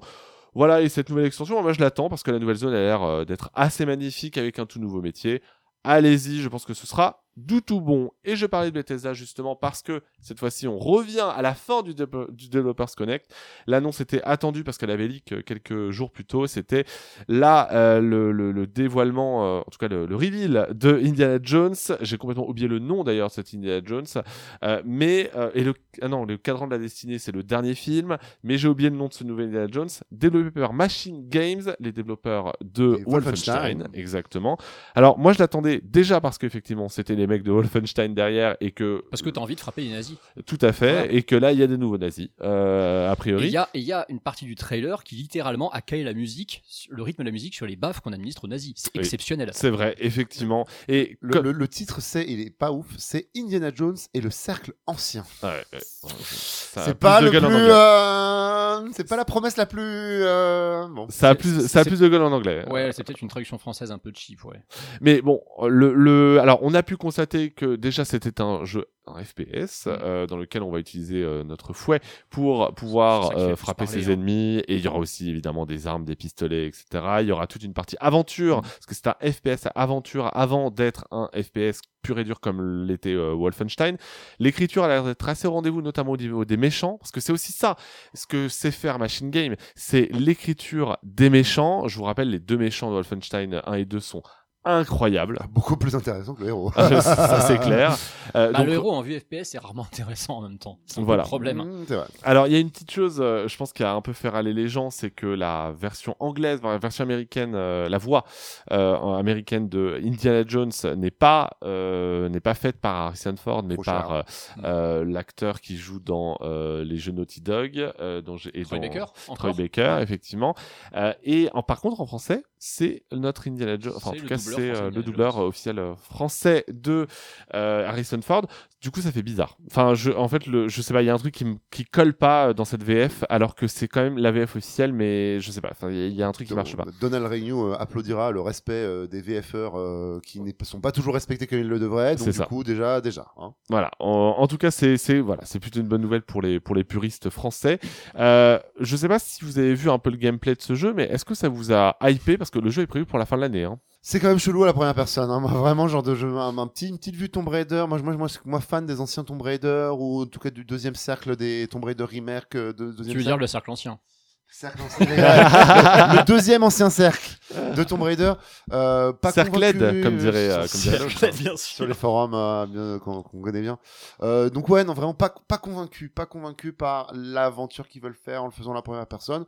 Euh, après, ça veut dire qu'on pourra que être surpris. Je, je, je... Il va falloir me surprendre. Et c'est un l'instant, je jeu, pars euh, pas avec un a priori. Je suis pas convaincu par ce que j'ai vu Ouais. encore. Le, le, c'est un jeu Game Pass, hein, voilà. on, on, on- on le rappelle parce que le jeu sort sur le Game Pass Day One. Je dis pas c'est un jeu Game Pass dans le sens où c'est un jeu un peu osef comme on a pu le dire. Un jour, on fera une passé, sur mais- qu'est-ce que ça veut dire un jeu Game Pass parce que. Microsoft a un vrai problème avec la, la- la valeur que le, le stamp, le, le tampon Game Pass. C'est pas forcément euh, la hype euh, tout de suite, hein, C'est quand ça. même, hein. Et on invitera Focus euh, qui s'y connaît bien. Euh, le euh, Sur Vision FPS, je vais juste revenir là-dessus. Euh, T'as eu une déclaration que je trouvais très intéressante, c'est les gens sont pas contents quelle que soit la situation concernant ce jeu, parce que soit c'est en vue FPS et les gens ils chouinent parce que ouais, mais c'est un jeu d'aventure, ça aurait dû être en, en vue troisième personne. Et si c'était en vue troisième personne, tout le monde aurait dit c'est pompé sur une charge Tomb Raider, c'est nul. ça. Ce jeu, il, il est mal barré quoi qu'il en soit, parce que de toute façon les gens vont gueuler des deux côtés. Laissons Et en plus, Ce c'est un jeu voilà, laissons ce jeu euh, finir son développement, laissons-le sortir. Ça se trouve, il sera très fun, ça sera une excellente surprise. Et comme tout jeu effectivement développé par machine, qui en plus sur le Game Pass, il sera à 20 balles de toute façon euh, chez Micromania au bout de 3 mois. C'est ça. Mais ça sera peut-être effectivement un jeu à 85 métacritiques et je serais même pas surpris. Tout à fait. En tout cas, on aura l'occasion effectivement d'en reparler euh, prochainement parce que voilà, c'est prévu pour la fin de l'année. Hein, Mm. Tout comme Evolve, tout comme Aria, euh, tous ces jeux qui sortent Sauf cette Hellblade, année sur qui Xbox. sort, euh, tôt. Qui sort le 21 mai. Non mais voilà, ça monte. Au moins, il y a des jeux euh, sur Xbox. Ça y est, enfin, après euh, 10 ans d'attente. La, la montée euh, en puissance finit par aboutir à quelque chose. C'est ça. Mais y en a-t-il verra, chez PlayStation Ça, euh, Très bonne question, mais effectivement, tu disais ça finit par aboutir à quelque chose. Quelque chose. On verra si ça aboutit à quelque chose de bien. Euh, ça sera la- Quel métacritique Ça, par contre. C'est ça le fameux jaune pisse. Voilà. Passons, euh, mes amis, euh, au- en vrai, au vrai morceau de ce podcast, hein, puisque c'est le State of Play euh, de Sony qui s'est déroulé il y a quelques jours. Now, according to them, BB-28 was flagged for disposal and subsequently incinerated four years ago, long before you and Lou first met.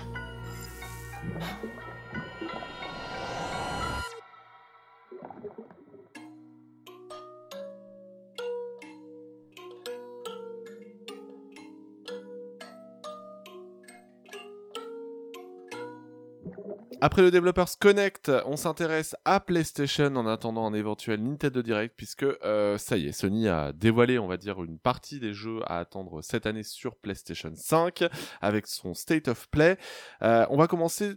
Ouais, par un jeu finalement euh, plus attendu euh, qu'il ne l'était euh, jusqu'à présent, c'est Stellar Blade, et j'étais persuadé que c'était un jeu chinois, et Alvin, tu m'as confirmé que c'était un jeu coréen. Création coréenne, effectivement, premier jeu d'un studio. le, créateur, le, game director, sortait d'un jeu renommé coréen, dont le nom m'échappe évidemment maintenant que tu m'as posé la question, mais qui développe ça bien. Le projet a été teasé à partir de 2019, il est devenu une exclu Sony en 2022. Ça fait longtemps qu'il est au four, et, eh ben, écoutez, pendant toute la présentation, j'avais complètement oublié ce jeu, et pendant toute la présentation, je me suis il a l'air super chouette ce nouveau Square Enix. Ouais. Euh, qui on revenait un petit peu et qui revenait plutôt vers ce que faisait FF13 euh, de l'action RPG un peu plus serré, pas de l'open world comme euh, FF15. C'est vrai comme les vêtements Pas- de l'héroïne, hein, d'ailleurs. Et hein. euh, alors, alors, d'ailleurs, j'avais lu la page Wikipédia suite à ça. euh, il y avait eu une polémique sur le sexisme autour du design de l'héroïne. Euh, les développeurs avaient prouvé de regarder ces sept modèles coréennes qu'on a, euh, sept idoles coréennes qu'on a euh, modélisées euh, pour l'occasion. Enfin, c'est une vraie fille. Hein, Oui, pas- mais après- c'est pas exagéré. Hein. Oui, mais après, avait-on besoin d'ajouter autant de physique au niveau de la poitrine et de faire des plans cul à peu près à toutes les Bayonetta. secondes du trailer? Elle est exactement badass à la baïonnette. Elle est là pour liquider euh, les envahisseurs qui sont venus détruire la civilisation et c'est l'espoir. C'est Lightning, vraiment. C'est FF13 4. Euh, et, et honnêtement, ils me l'ont bien vendu ce truc-là. Ça ressemble à ce que j'attendrais d'un jeu Square Enix, que Square Enix n'a pas été foutu euh, de, De nous faire sortir ces dernières années, ou alors de se perdre dans des open world un petit peu. avec machin. Justin Bieber en puissance. Euh, là, hein, de tout, tout a l'air on spot. Euh, gameplay, euh, histoire, euh, personnage, narration, univers, tout ressemble à du haut du panier de chez Square Enix. J'ai trop hâte. Moi, je dirais pas du Square Enix, genre du édité par Square Enix, mais fait par Platinum. Moi, je vois, Oui, je vois des ça, ouais. Platinum, je vois du Nier, je vois du Bayonetta, Hmm. je, je vois, bon, peut-être pas du Astral Chain, mais je- en fait, je vois un jeu Hideki Kamiya. Ouais, c'est pas vois. lui, hein, mais vraiment, euh, ça se trouve, Hideki Kamiya, il a mis euh, littéralement un, un masque développeur coréen pour ça. le jeu à la fin. Peut-être, mais c'est bah, c'est là où on voit en tout cas que le, enfin, le vrai problème globalement sur la production japonaise ces dernières années qui a du mal à être dans ses standards de qualité d'il y a des années. Et comme tu disais, de, tu l'as pris pour un jeu chinois parce que maintenant on voit les Chinois et euh, les Coréens et bientôt tout le reste de l'Asie va mieux savoir faire des jeux japonais que les Japonais. Euh, ce, qui est, euh, enfin, ce qui est super, ça donne de l'espoir aussi. Il n'y avait aucune raison que ce- ce- sur cette île, il n'y ait que sur cette île qu'on sache faire des jeux vidéo, bordel. Exactement. Et euh, donc vraiment Stellar Stellar Blade, euh, tout est propre. Alors là aussi, je pense qu'on été très bien conseillés par Sony sur leur trailer. Leur présentation de 6 minutes, elle est nickel. Mm. Tout ce qu'il faut, ni trop ni pas assez. On a tout vu. On a vu le gameplay, on a vu l'ambiance, on a vu les personnages, on a vu l'histoire. Euh, Un poil générique quand même euh, au niveau des personnages, mais voilà. Bon. ça, voilà, dans- ça reste dans un canon de JRPG, ce serait un truc, enfin, c'est tout à fait euh, ni plus ni moins qu'un autre JRPG.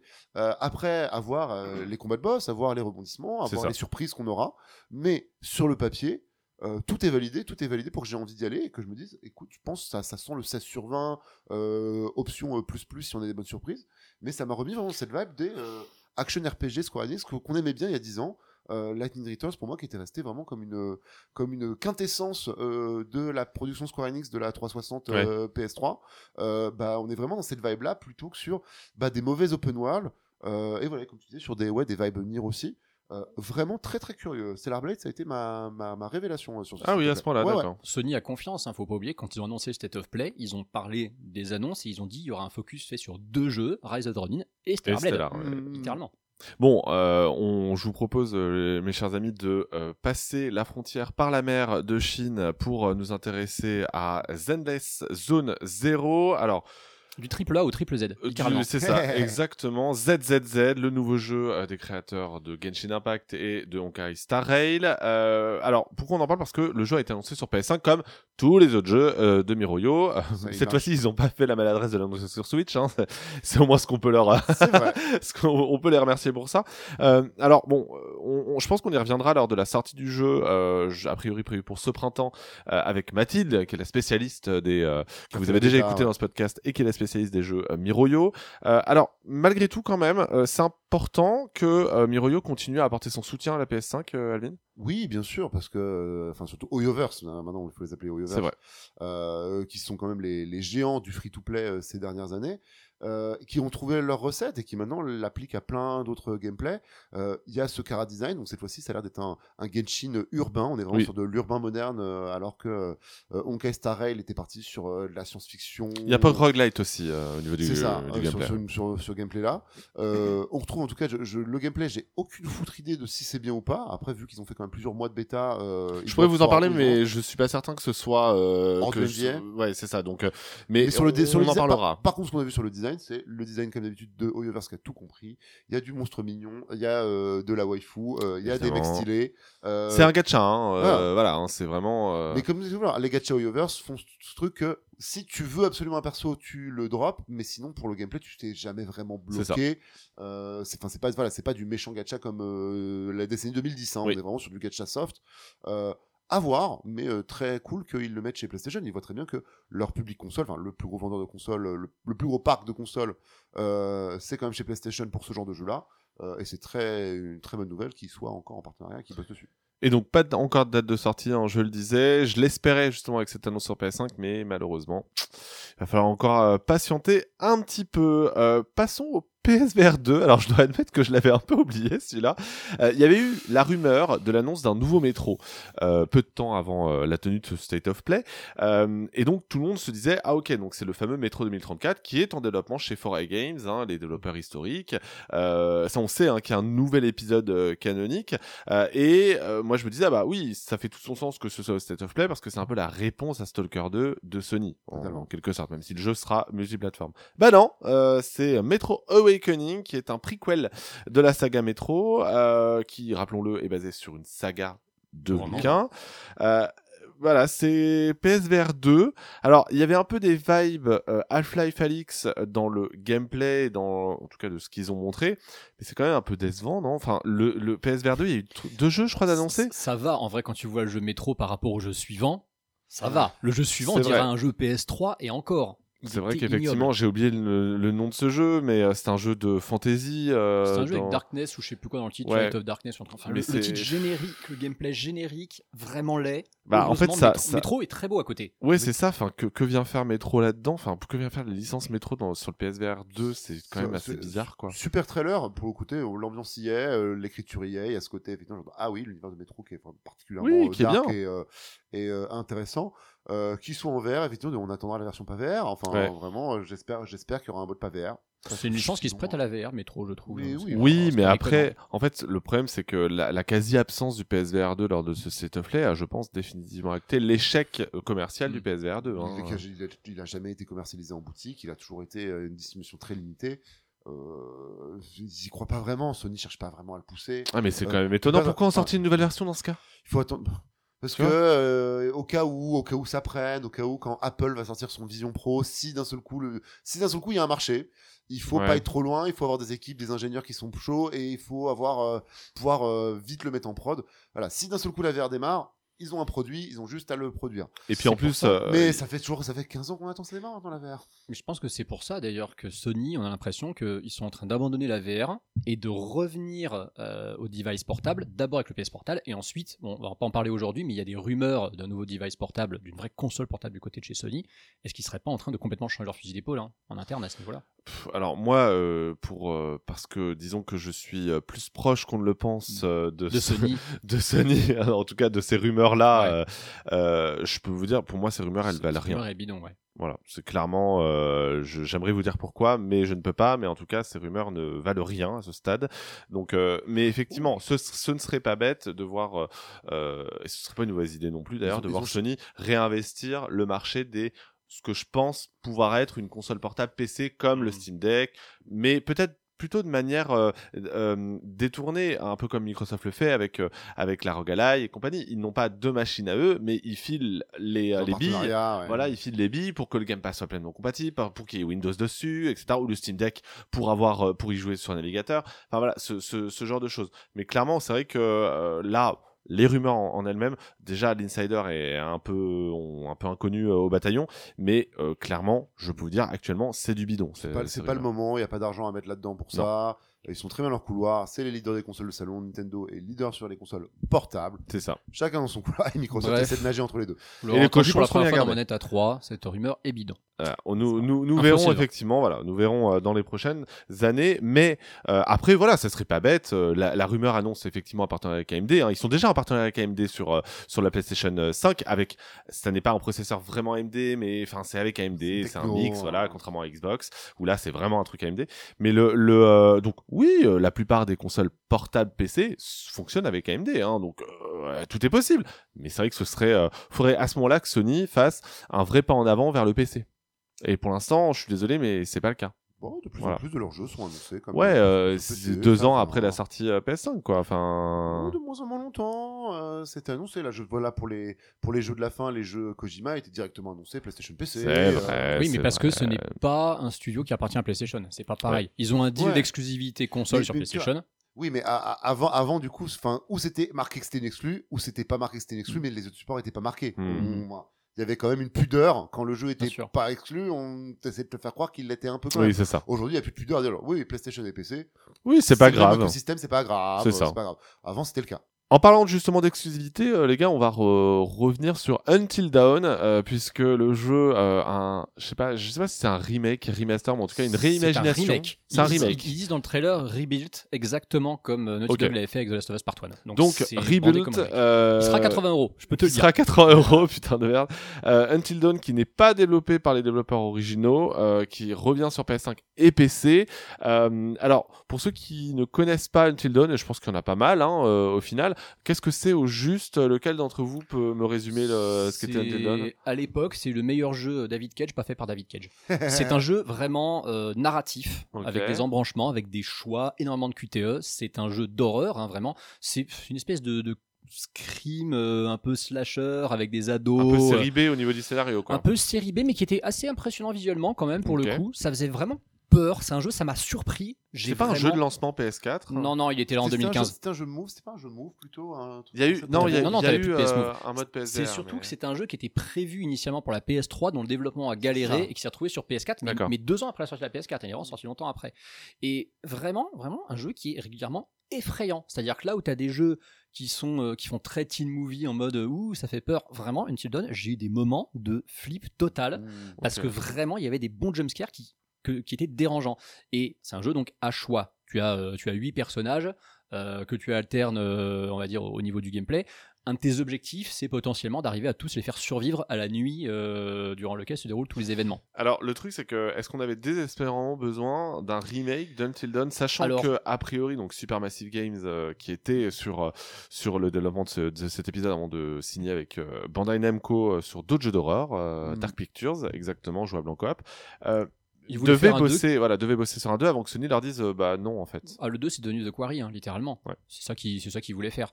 Euh, je, je comprends pas la nécessité du remake PS5. Un portage aurait suffi. Par contre, la version PC, moi je vois gros comme une maison. S'ils le font pas, ils sont complètement cons. L'interactivité viewer Twitch, comme ils ont fait euh, Mm. chez Quantic Dream avec Detroit Become Human, Mm. ton chat fait des choix avec toi en jouant. Ce qui du coup sera pas possible sur PS5, c'est un peu dommage.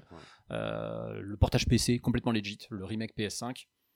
Non, mais c'est ouais. ce bon moment de c'est bien pour Sony aussi de pour le pour leur santé aussi de, de toujours un peu regarder ce que tu as dans le catalogue et de Oui, c'est ça. euh, Alors effectivement, il y avait plein d'autres trucs, plein de gens auraient pensé à Gravity Rush, d'autres trucs-. Ah, À Bloodborne, Il y a plein d'autres trucs dans le catalogue auxquels on aurait pensé d'abord. Pour autant, c'est pas déconnant non plus, c'est pas bête et le jeu a Mais assez c'est un bon jeu par contre. Voilà, c'est ça. Et le, et le jeu a assez de bonne réputation pour que sur un malentendu, Ça. puisse se remplir. Ça peut être un jeu de l'été, ça peut être Oui, un- complètement. hein, Voilà, ça euh, peut un être un jeu à stream. Et puis quand ils disent reconstruit, donc euh, donc voilà, rebuild, euh, est-ce qu'ils disent pas aussi jouable en coop? Ouais, ouais, Ah. évidemment. Tu vois, c'est ça le truc. Le jeu est assez vieux pour qu'il soit obligé de le- l'améliorer, que ce soit pas un portage. que tu sais, le truc de- Non, non, il faut, faut... ça, Sur des trucs aussi bêtes que du menuing, même du menuing de la PS4, Ouais. c'est déjà rugueux. C'est hein. déjà, c'est déjà donc, rugueux, euh, ouais. donc juste refaire ça proprement et que la bonne Malek dedans aussi et que le- la bonne réputation précédente suffise à euh, peut-être faire redécouvrir le jeu. C'est bien comme ça de, de revoir ce qu'on a dans le catalogue et de peut-être bah, lancer la production d'un 2 ou pas. C'est ça, pas euh, voilà, une, une, pot- une possible suite. Euh, en parlant de suite, justement, je sais même pas si on peut appeler ça une suite parce que je n'y ai pas encore joué. C'est Silent Hill, The Short Message. Euh, c'est une, c'est un jeu gratuit, complet C'est un et gratuit, euh, spin-off de l'univers de Silent Hill. Et moi, quand je l'ai vu, parce qu'il est dispo euh, tout de suite hein, sur le PlayStation euh, Network, euh, pardon, sur le PlayStation Store, ça avait l'air d'être, enfin, ça sentait le pity Oui. à plein nez. Alors, est-ce que t'as, toi, tu y as joué euh, J'ai pas encore joué. Par contre, je l'ai téléchargé, je compte me le faire. euh, sauf que ce genre de truc, je me le fais pas à 22h du matin, forcément. non, non, je, je- je compte vraiment le faire. Par contre, ouais, alors déjà, j'ai l'impression que le trailer montre un peu tout. Tous les gens qui ont joué ont dit Ouais, c'est vrai, c'est bien flippant. Par contre, c'est court. Bon, en même temps, c'est un truc gratos. hein. Euh, j'ai presque un peu l'impression que c'est là pour faire passer la pilule du trailer de Silent Hill 2 Remake qui passe modérément bien auprès des fans Ouais, de on va en parler euh, juste après. Ouais. Euh, c'est pas mal, hein, c'est cool de, de- de surfer aussi un peu sur cette vibe, sur cette vibe pity. Surtout, je pense qu'ils ont très peur que Kojima finisse par faire son, son jeu d'horreur dont il a toujours rêvé après. ça. Euh, Mais après, alors, euh, moi, j'avais vu, c'était Titavion qui, qui avait joué. Alors, il y a quand même des thématiques. Voilà, des thématiques très, très dures hein, euh, sur ce Silent. Hill. euh, mais a priori, c'est quand même du tout bon. euh, Il y a des très bonnes sensations, etc. Donc, euh, effectivement, c'est une petite surprise, assez étonnant du coup que ce soit gratuit, mais très probablement parce que il y a la comparaison avec Pity euh, qui est malheureusement inéluctable. C'est un jeu à la première personne, donc euh, forcément, euh, Pity Ouais, en était un des- aussi. T'as des effets et des assets, t'as l'impression qu'ils viennent de Pity. Le moment où tu Les vois mouvements de cam un peu surtout. les mouvements de Ah cam, ouais. et t'as t'as ce moment où tu vois des cadres avec des, des, des globules euh, d'yeux qui regardent tout autour, là, comme ça, sur le mur. T'as exactement la même scène dans Pity. Dans, dans Pity, ouais. L'espèce Oui. de spectre qui se balade au fond du couloir devant toi, qui apparaît au fur et à mesure. Enfin, T'allais même dans euh, Evil Within aussi. enfin, Aussi, voilà. non voilà. plus, Après, euh, c'est du jeu d'horreur, de toute le, façon. jeu, le, le jeu le- d'horreur, mais il y a 10 ans. Quand, quand Ouais. on, voit- quand on voit l'impasse artistique où était Konami il y a des années, qui clairement le Konami de il y a 10 ans n'aurait jamais sorti un truc gratuit comme Oui, ça, genre, complètement, jamais. Euh, après, moi j'ai lu l'article de Carnby chez jeuxvideo.com qui a vraiment pas kiffé, alors qu'il était Mm. vraiment beaucoup trop fan. Mais je pense qu'il y a un entre deux. Sur le côté de genre, de, ok, Silent Hill se cherche un nouveau souffle en allant sur des nouveaux thèmes. Euh, c'est ça l'idée de ce Est-ce que c'est ce- pas un peu le Resident Evil 7 de euh, la saga Silent Hill, tu vois ça- Là ça dure deux heures, tu vois. Faut, faut Ouais, j'avoue, hein. C'est un truc ultra mais, court. mais, mais intéressant sur le côté, genre de, ok, évidemment, ils ont pris totalement de Silent Hill, c'est cet esprit de quand les gens shiftent dans quelque chose, sur des peurs intérieures, et c'est de ça dont ça parle, donc sur euh, une adolescente harcelée qui Ouais. shift dans un univers où ce harcèlement se transforme en monstruosité, et euh, peut mieux faire, peut mieux faire, mais il y a de l'idée, et déjà des idées chez Konami, c'est pas un truc qu'on a vu depuis des années, C'est vrai. et surtout pas avec le remake de Silent Hill 2, qui... Eh oui. Ça ressemble un peu, c'est c'est pas un petit remake Mais parlons-en, parlons-en. Evil. Hein, Bah, c'est euh, Resident Evil 4 en fait, c'est le remake, c'est Silent Ouais. Hill 2 remaké en, en Resident Evil Oui, 4. et Sauf mis, que, sauf que Silent Hill 2 n'est pas Resident Evil 4. Et sauf que c'est pas ça. voilà, et mis entre les mains euh, de Bluebird Team qui, alors voilà, c'est ce que je disais euh, à mon copain, le problème de Bluebird Team, c'est que c'est déjà le problème, c'est. Bloober Team. Puis et ils oui. ont fait un bon jeu un jour. Ils ont fait, et... et encore, euh, le, ils ont fait, alors, ils ont fait les Years of Fear, par exemple, Ouais. qui a été plutôt apprécié par la communauté des jeux d'horreur, mais qui euh, a aussi fait The Medium. Alors moi j'ai fait The Medium. C'est un jeu Le, Game le- Pass. Le truc c'est que c'est un jeu Game Pass, c'est vrai en plus à l'époque. Maintenant il est plus dans le Game Pass, mais Il est dans le, PS Plus. il est dans le PS Plus dans peut-être. Ah non, mais- je t'assure, je l'ai téléchargé sur Ah, il est dans le- voilà. C'est un jeu dans lequel en fait on, avait deux réalités sur le même écran et qu'il fallait interagir avec les énigmes et tout, une dans le passé, une dans le présent, bref voilà. Le concept était intéressant, mais passé ce concept-là, donc les premières heures de jeu, tu te rendais compte déjà que c'était pas beau. Euh, ah mais regardez, c'est à 60 euh, dans les deux cas, oui, en fait, pas très bien rien à battre. plus, le le euh, est pas très bien écrit. Euh, donc, euh, je pense qu'au moment de l'annonce de ce remake de Silent Hill 2 par Bluebird Team, les gens avaient encore en tête le fait que The Medium était un bon jeu, alors qu'ils avaient tort. Et le, le euh, donc les gens étaient hypés. Et après là, bah, il, euh, il y a quelques jours, on a vu du gameplay de ce Silent Hill 2. Alors déjà, euh, what the fuck, euh, depuis quand Silent Hill 2 est un jeu d'action? Euh, Mais voilà. ils ont mis que les phases, je pense, les plus actions pour vendre le truc parce qu'on est dans un se plaît. Mais incompréhensible. Enfin, pardon, mais à un moment que donné. leur communauté. À qui ils veulent le vendre ce, ce Mais truc oui, c'est ça. Et en plus de ça, le jeu est même pas beau, alors que c'est de l'Unreal Engine 5. Et qui nous disent hein. qu'il est encore en développement et que donc on n'est pas prêt de le voir. Oui, Ça, non, ça mais m'inquiète aussi. Alors, c'est ça qui m'a surpris, pas de date, alors que les rumeurs l'annonçaient pour la fin de l'année. Moi, ce qui me, c'est que ce qui me chagrine le plus dans l'histoire, c'est que Konami, ils ont quand même du pognon, vraiment beaucoup. hein. Oui. Euh, Konami, on sait que euh, pas que les pachinko avec leurs jeux free-to-play, ça marche Ouais. bien. Ils ont de la thune, hein, vraiment. Ils ont le, et- jeu, le jeu de baseball de référence au Japon. Voilà. Exactement. Ils ont euh, Momotaro Netetsu aussi, qui est une des sensations exclusives Switch au Japon, qui est tu sais, Party ce, ce- game, ce hein. party game avec des trains là, qui est vraiment euh, le jeu de plateau, le Monopoly japonais qui ne sort pas chez nous, mais qui est une des meilleures ventes de l'histoire de la Switch. Mais surtout, avec le pognon qu'ils ont, je, je, sais pas comment ils se sont pas dit. Tiens, qu'est-ce que fait notre grand rival historique Capcom avec les remakes des Resident Evil? Pourquoi on ferait pas la même chose avec Silent Hill 2 Bah non, ils vont démarcher Blubber Team qui est quand même. Enfin, c'est pas des foudres de guerre quoi. Ils sont bons, ok, mais Blubber Team ils font du double A. Ils font pas.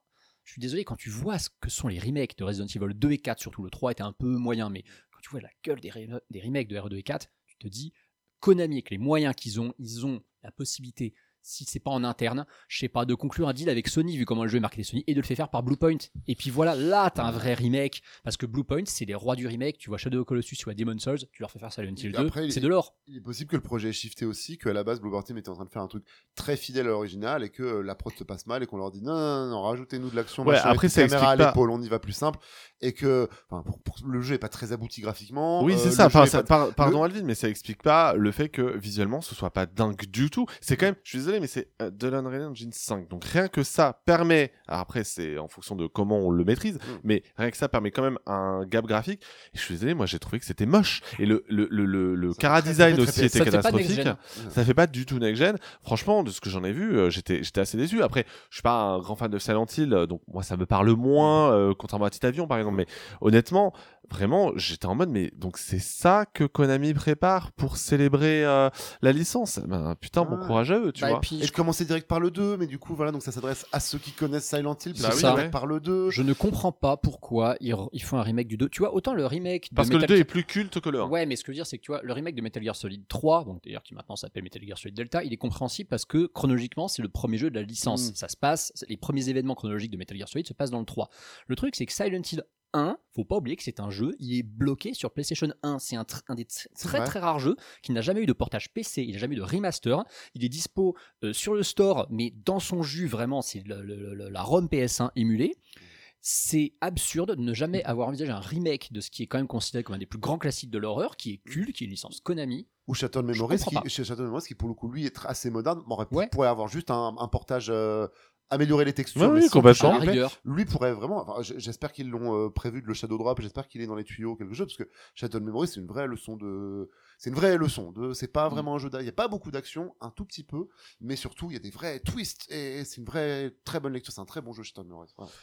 Euh, je vous propose de passer à Kojima euh, directement, euh, Rise of the puisque Ronin, on en euh, Donc pas ne fait pas Silent Hill. non, Rise of the Ronin, on s'en fout. Ah ouais Ra- Rise of the Ronin, c'est Assassin- assez- Assassin's Creed. Voilà, c'est- ça ressemble à un Assassin's Creed chez les euh, Ronin euh, à Yokohama. C'est Assassin's Creed à Yokohama.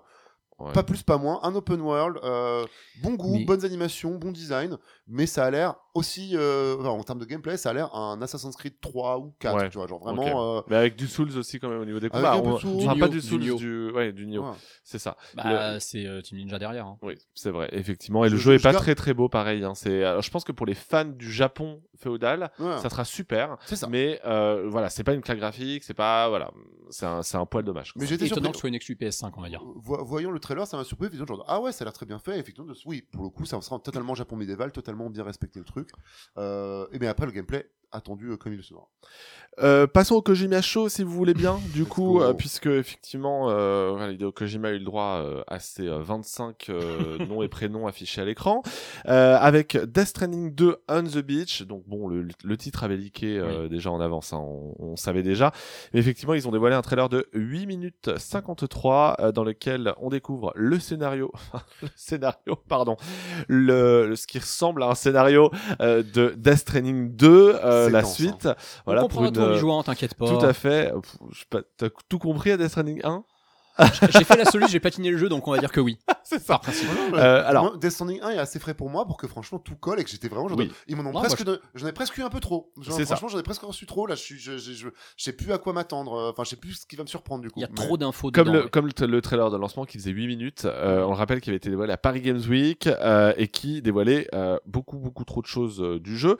Mais c'est vrai que moi personnellement, alors voilà, je, vous le savez, hein, j'ai adoré Death Stranding. Je n'aime pas Kojima, mais j'ai adoré Death Stranding. Pour moi, c'est probablement la, la- une des claques de la décennie euh, que j'ai pu avoir en, en termes de jeux vidéo. Enfin, c'est juste Je crois qu'on euh, est tous je- unanimes autour Mais de oui, cette table euh, pour ça. Je ne m'attendais pas à ce que simplement pouvoir livrer des gens euh, soit aussi passionnant. Comme quoi, je trouve qu'ils se plaignent beaucoup trop, les livreurs. Non, ouais. Death Stranding, Death Stranding, vraiment, ça, ça a été une claque par son intelligence. Oui. Ça faisait des années, j'avais pas vu un jeu aussi intelligent. Vraiment, je le dis à chaque fois. Il y a eu Breath of the Wild et après il y a Death Stranding en termes Ouais. C'est une leçon de game design, tout Et simplement. je, et je vois parfaitement, et avec ce trailer là, clairement, on nous dit, Ah, j'ai hâte, j'ai hâte Ouais, de ouais, faire ouais. brain encore. Mais parce surtout, que, les, les euh, décors, il y a l'air d'avoir plein de nouveaux décors différents Ouais. parce Mhm. que c'est vrai que le 1, c'était assez monotone, hein, on va pas se mentir, Ouais. c'était l'Islande et l'Islande pendant l'hiver. Euh, et là, Bah, c'est-à-dire là que oui, on a Kojima- le désert, on a, euh, voilà, on a quand même beaucoup de choses. Hein. Mais c'est vrai que Kojima, il voyait un petit peu. Alors, surtout la première partie du jeu, effectivement, ça ressemble à l'Islande.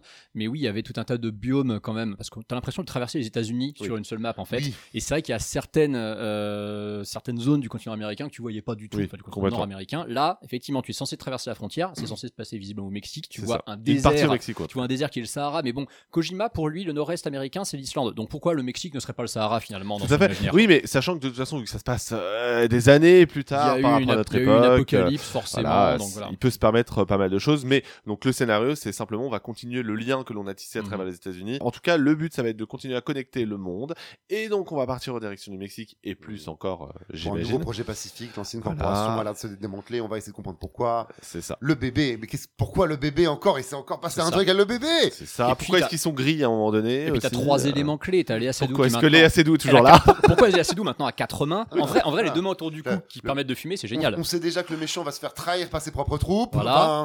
Tu as, tu as une poupée euh, mi-guignol, mi-Alan Wake. C'est qui, ça, euh, en stop motion. Voilà, en stop motion. Tu as euh, le retour d'un des méchants caricaturaux du 1 qui est une caricature du guitariste de Mad Max Fury Road. Mais incroyable cette ce séquence. passage est Incroyable. chez n'importe qui d'autre, ce serait nanardesque. Tu te dirais qu'est-ce que c'est que cette merde? Le problème, c'est comme c'est Kojima, je Ouais. te dis, Ah il y a forcément une raison et je pense qu'on va, je pense J'achète. qu'on va kiffer. voilà, et, et c'est vrai que le jeu, est, est- c'est ce que disait Digital Foundry hein, dans son analyse du trailer, euh, qui fait quand même 9 minutes. Euh, c'est probablement l'un des plus beaux jeux de la PS5 euh, à l'heure actuelle.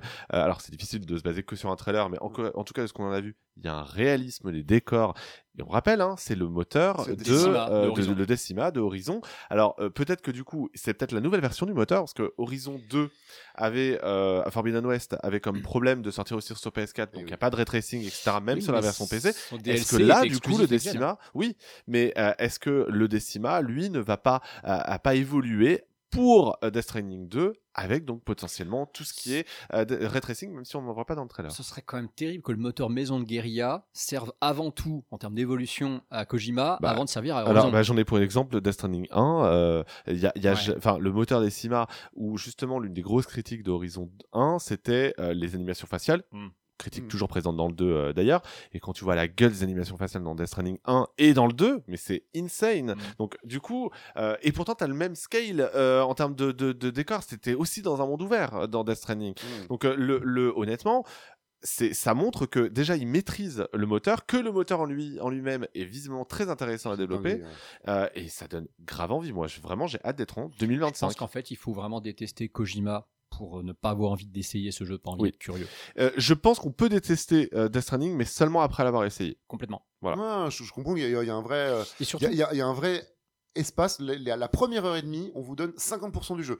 Donc, ou vous êtes dedans, ou ça passe, ou ça ne passe pas. Sachant Et, que le jeu devient euh, intéressant quand vous arrivez seulement dans la deuxième zone la plus Mais grosse mais euh, quand même du assez jeu. vite, quand même, au bout de 6, 7, Oui, 8 heures de oui, jeu. et, ça. le... et comme le- ce jeu est intelligent, donc au début, il vous fait sentir comme une merde, et après, il vous fait moins sentir comme une merde. Exactement. Mais euh, c'est fou, Death Stranding. Il faut l'essayer. Il faut- Voilà. C'est vraiment important. Il faut c'est vrai que c'est la seule montée en puissance de l'histoire du jeu vidéo où pourtant tu restes un livreur de bout en bout. C'est quand même Mais oui, incroyable. mais c'est ça. Et euh, non, vraiment, je pense que ah là là, j'ai hâte que ce jeu sorte pour qu'on puisse euh, en parler euh, Ouais. en long en large. On fera un épisode spécial. Alors que le jeu suivant, est-ce qu'on sera encore vivant? Alors là, sur Est-ce qu'il question. sur Et est-ce qu'il sera PS7? sur PS5 surtout c'est ça. Est-ce qu'ils sont sur PS6 tout court aussi hein Je pense qu'on peut se poser la question, puisque effectivement, en conclusion de ce State of Play, Kojima a annoncé le développement d'un Metal Gear, pas du tout. Enfin, en tout cas, Metal un Gear avec jeu- moustache. euh, un jeu d'espionnage. Non mais la façon dont il le vend, c'est modeur. Il dit, il dit, it's an action espionnage game. C'est ça, exactement, parce que Et surtout, rire. à aucun moment, il, pa- il, il prononce Metal Gear parce que juste avant, il venait de diffuser des trucs Konami, donc il fallait pas trop froisser, euh, il fallait pas trop froisser le client. Mais le, euh, bon, le fait est que c'est un jeu qui est prévu probablement pour 2028, 2029. Sachant, ils sont Mais- censés faire un jeu sur Xbox entre temps. oui, ils sont aussi censés faire un ça, jeu. euh, ça, c'est la Je pense que Kojima a douillé Microsoft puissance 10 000. C'est-à-dire que lui, son ouais. délire, c'est euh, je bosse sur Death Stranding 2 avec Sony, je mets tous les moyens dedans, et bon, bah Xbox, ils veulent bosser avec moi. Ok, je vais leur faire un petit truc qui sera Game Pass. Petit truc, petit truc faire sur. Game Pass, C'est exactement. ça, exactement. Sachant que du coup, le développement de ce Metal Gear euh, like Tu t'avances bien en sera. pensant que c'est un Metal Gear Like. Oui, ouais, je... écoute, en même temps, en attendant, on n'a pas trop d'infos. hein. Mais en tout cas, de- le développement de ce Metal Gear Like euh, ne doit commencer véritablement qu'après la sortie de Death Stranding 2. Donc voilà, c'est pour ça que je vous disais 2028-2029, voire euh, Mm. au-delà. Mais surtout intéressant, c'est que cette séquence-là, avec le patron des, des- des studios PlayStation, euh, voilà, Kojima l'a la, la, la, la fête enregistré. enregistré. euh, Kojima l'a enregistré dans les locaux de Columbia Pictures. Alors, c'est pas, ça veut pas dire qu'il y aura un film, euh, même si on sait qu'il y a un film Death Stranding en développement. C'est surtout que, a priori, il y aura des séquences cinématographiques qui utiliseront donc les studios de cinéma pour ce nouveau jeu euh, d'infiltration. Voilà, je suis très curieux de voir Ouais. ce que ça va donner. C'est ce qu'a fait Remedy avec Quantum Break en 2016 et ça s'est pas bien passé. C'était exactement ça. Genre, je revoyais des pubs récemment pour genre, ah la série Halo, c'est vrai. Genre, genre, genre, genre, Ah non, non, non, on n'a pas envie hein, c'est- à la série Halo. C'est hein. difficile d'être hype avec ça. vraiment, C'est pas un truc qui. Cela dit, Remedy, ils ont mis le couvert avec Alan Wake 2 et c'est beaucoup mieux. C'est les Oui. seuls qui osent faire du, du, du Kojima à l'occidental. Et en vrai, je, je pense que je suis sûr que Kojima, il ose pas le dire, mais Alan Wake 2, ça va être son jeu favori qui doit pas être un jeu à lui. Oui, parce que euh, le, le, le petit personnage, la petite marionnette qui nous accompagne ressemble quand même furieusement à Alan Wake. Trop hein. à Alan Wake, c'est incroyable. je ne, se- je ne serais effectivement pas étonné. Voilà pour ce State of Play. Au final, on- juste très rapidement, on en a pensé quoi de ce jeu C'était quand même assez rassurant pour cette année 2024, malgré tout. On a eu assez à manger. Euh, moi, je vous ai dit Stellar Blade qui m'a tapé dans l'œil. FF7, on a un peu de news pour. euh, on sait qu'il y a voilà, le prochain il y a un State of FF7, Play, State of Play FF7. C'est ça la grosse sortie du printemps de PlayStation. On en parlera le mois grosse prochain. sortie. J'avais joué à Paris Games Week, j'avais trouvé ça super. Euh, J'ai hâte. Euh, Antistar, toi, t'en as pensé quoi du coup de ce State of Play rapidement? Le meilleur depuis très longtemps. Faut dire qu'en général, ils sont pas ouf, donc c'était pas difficile. Mais par contre, très content. J'ai pas vu une seule fois le logo PS4 de tout le State of Play. On vrai. est en 2024. Ça y est, Ça la est. PS4 fait partie du passé. On a vu des jeux temps, PS3, mais J'allais dire pire, j'allais dire en même temps, vu qu'on nous a parlé du premier jeu PS6, il était temps d'arrêter de parler de la PS4. Mais non, c'est juste ça, ça fait plaisir. Seul bémol, on n'a toujours pas un jeu d'un studio maison Sony annoncé pour vrai. 2004. où est le fameux jeu de Ben Studio, les créateurs de Ouais. Death Gone euh, notamment J'allais dire oui. Ghost of Tsushima 2, mais je pense qu'ils attendent que Rise of the Ronin soit sorti. Oui, je pense, effectivement. Voilà pour euh, ce numéro 2 février euh, du podcast Manette à 3. Je vous rappelle que euh, on a un Patreon, hein, donc n'hésitez pas euh, à vous abonner pour euh, nous soutenir euh, dans toutes nos aventures. Messieurs, Alvin, Antistar, merci beaucoup d'avoir participé à ce numéro. Merci de nous avoir reçus en ce samedi. Passez un très bon mois de février. Tout à Un fait. immense merci également, c'était un plaisir de vous retrouver. Passez un très bon mois de février parce qu'il va être bien chargé en plus. Et oui, et on en parlera beaucoup au mois de mars. Salut à tous.